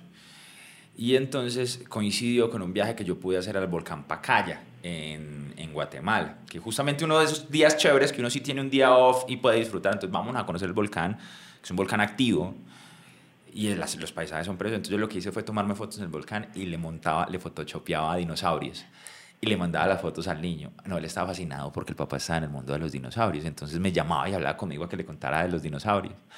Y entonces es eso, como que, como que mm, eh, se pueden construir realidades y se pueden construir imaginarios a partir del viaje y, y, y desde la distancia hay otro tipo de conexiones. Entonces un día, por ejemplo, salió un filtro en, en Instagram de esos de realidad aumentada que te pone a Spider-Man por ahí al lado. Entonces, como estaban obsesionados por Spider-Man, yo empiezo a mandarles videos con Spider-Man detrás. Y entonces son, papá, pero preséntamelo, ¿por qué no lo traes? Eh, y por ejemplo, hay una historia muy linda con Salvador y es que eh, él quería que Spider-Man fuera al cumpleaños de él. Entonces ya no sabíamos si íbamos a conseguir a alguien. Entonces yo empiezo a trabajarlo. Hijo, recuerda que Spider-Man. Pues ya como, como que entienda la noción de ficción, también como para que no se me vaya a tirar esperando volar o esperando que le salgan telarañas desde una ventana, ¿cierto? Eh, y entonces los carros, papá, pero entonces, entonces Spider-Man no existe. Yo, existe como un personaje, porque también el personaje existe, ¿no? Simplemente no es real, los poderes no son reales, no los puede tener un humano. eh, pero tú me mandaste un video, no, hijo, es un filtro, mira, te enseño, ta, ta, ta. Y entonces en el cumpleaños Dani se consiguió un, Un un man que se llama Spider-Man y les hace malabares y da vueltas.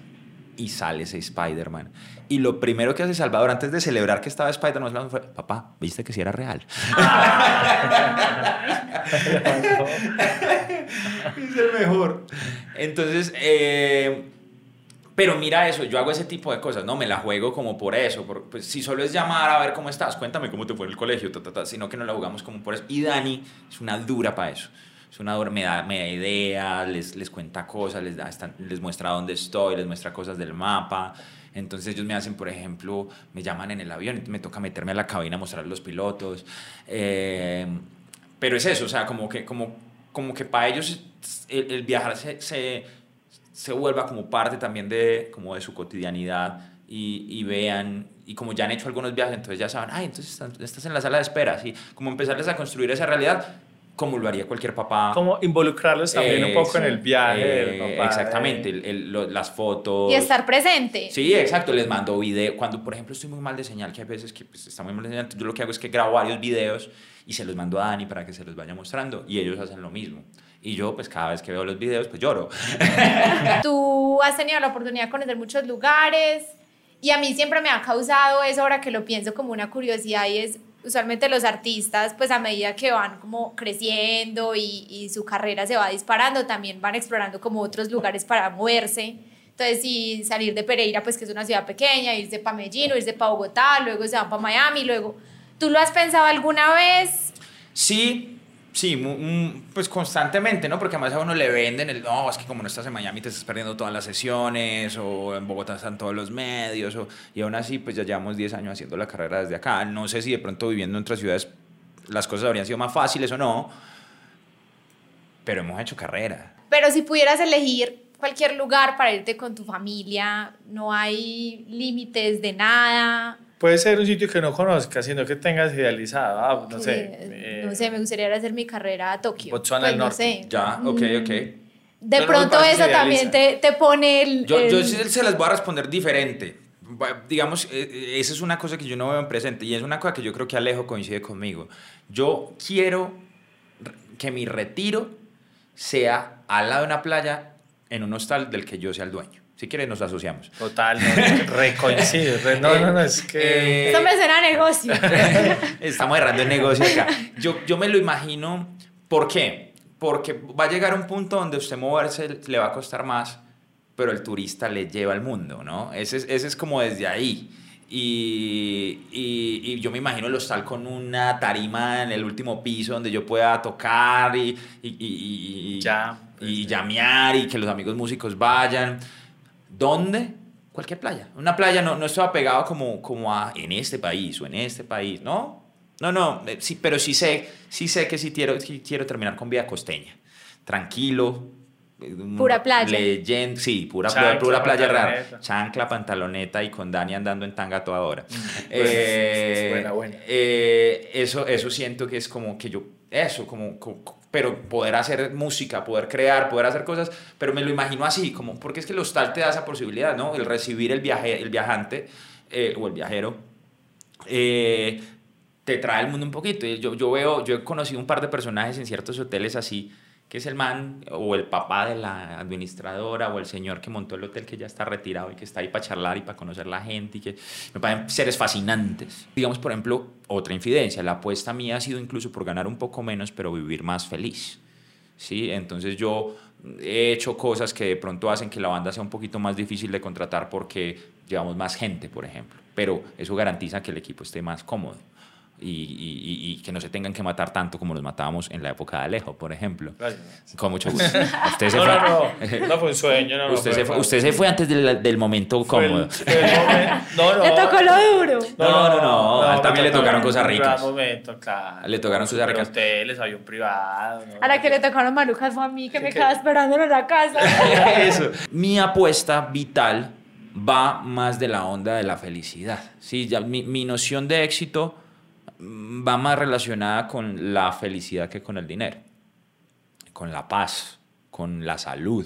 Sí, yo, en, lo que hablamos, en uno de los momentos más exitosos de la banda, estaba enfermo, estaba deprimido, estaba enfermo física y mentalmente.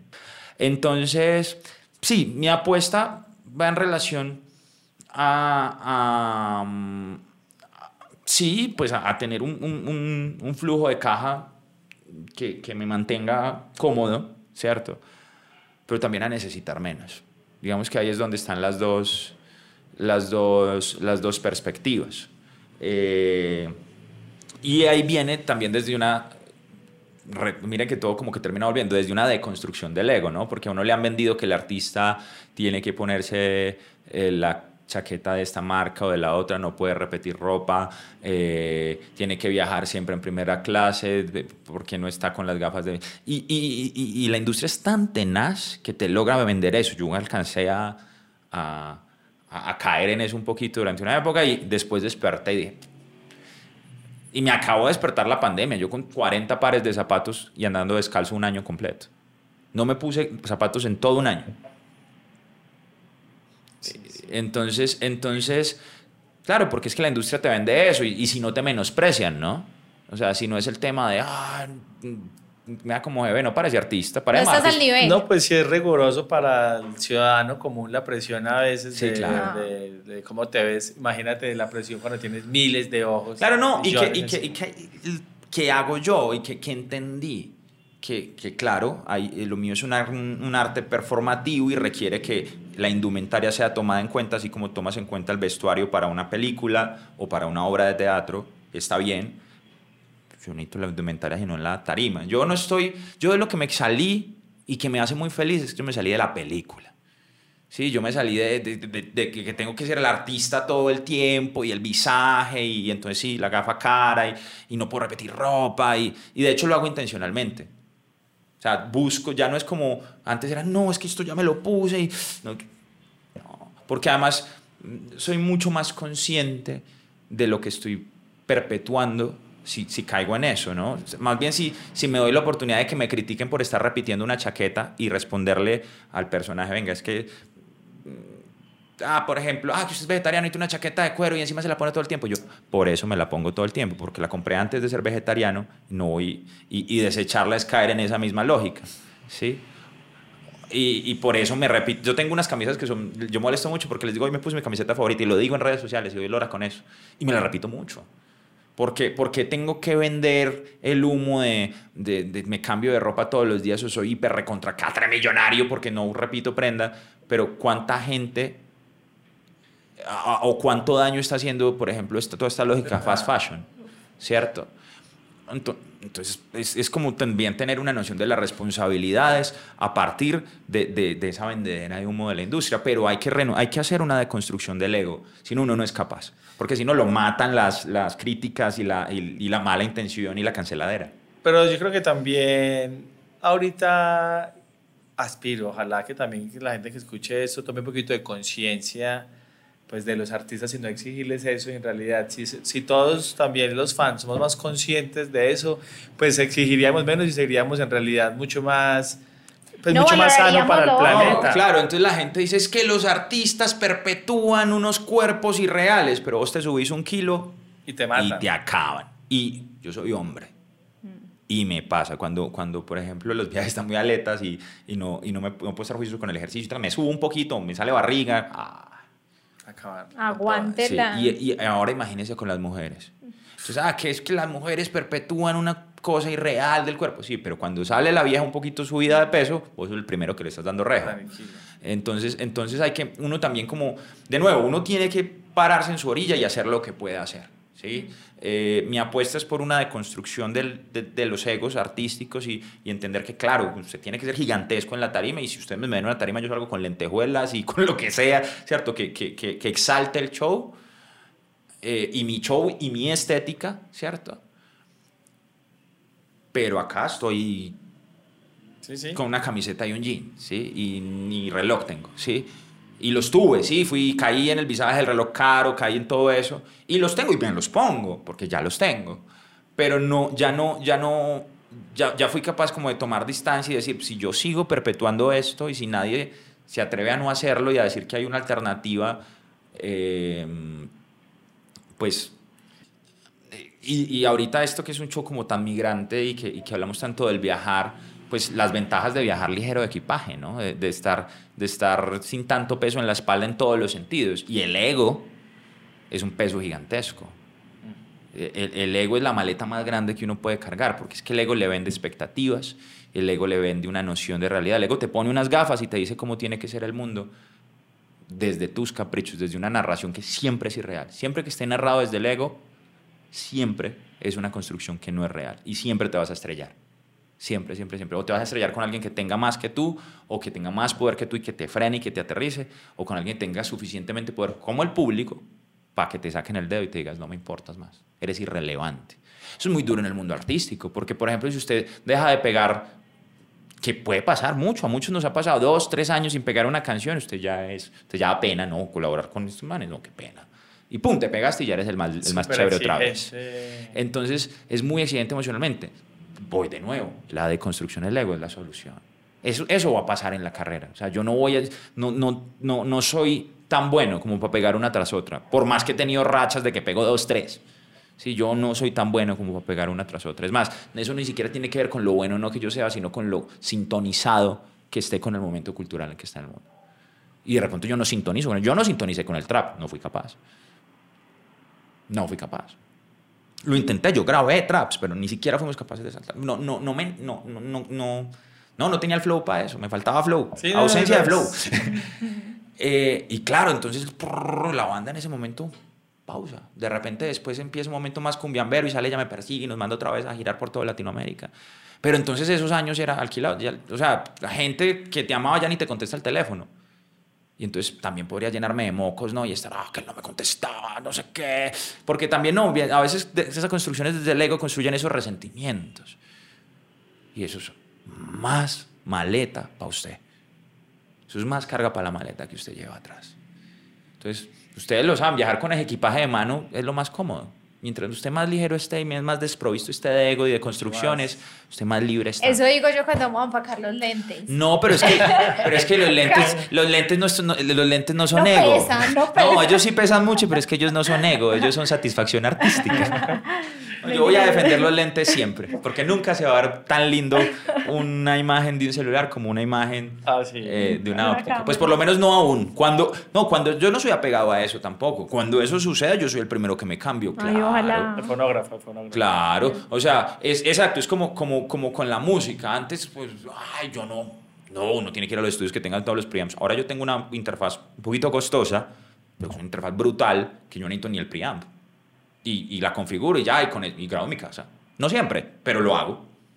Igual, igual será cuando, pues cuando, cuando el, el audiovisual esté como que uno pueda cambiarle lentes a un teléfono y, y la calidad sea sea suficiente. la misma. es que uno para qué va a cargar peso. Pero mientras la satisfacción sea un tema proporcional, eche sus lentes, Alejito, yo lo defiendo. Bueno, bueno. Juan, eh, hermano, eh, se nos Qué- fue largo, muchísimas gracias, pero hay mucho, mucho, mucho, mucho, mucho por hablar con Juan. Brutal. Ojalá eh, más adelante, cuando sigas girando, podamos hacer otro episodio. Claro que sí. Eh, Súper brutal conversación, escucharte todas tus reflexiones, creo Ojalá que muy, muy enriquecedor, sí, ojalá más gente, eh, artistas, gente del común, eh, que te escuche de pronto en este Que podcast, para o eso que es esto también. de una u otra forma tiene contacto contigo, pueda coger un poquito, porque es, de verdad que es muy, muy profundo, muy inspirador y, y creo que todo lo que has vivido y todas las experiencias pues te han traído aquí al, al- a construir pues lo que, lo que eres y brutal. Sí, brutal. Brutal, Juan. brutal. Qué, qué grata Gracias por compartirlo con Gracias a nosotros. ustedes, bebés. Eh, bueno, ya, ya está. Y recuerden, Estamos- el reggaetón es el nuevo punk.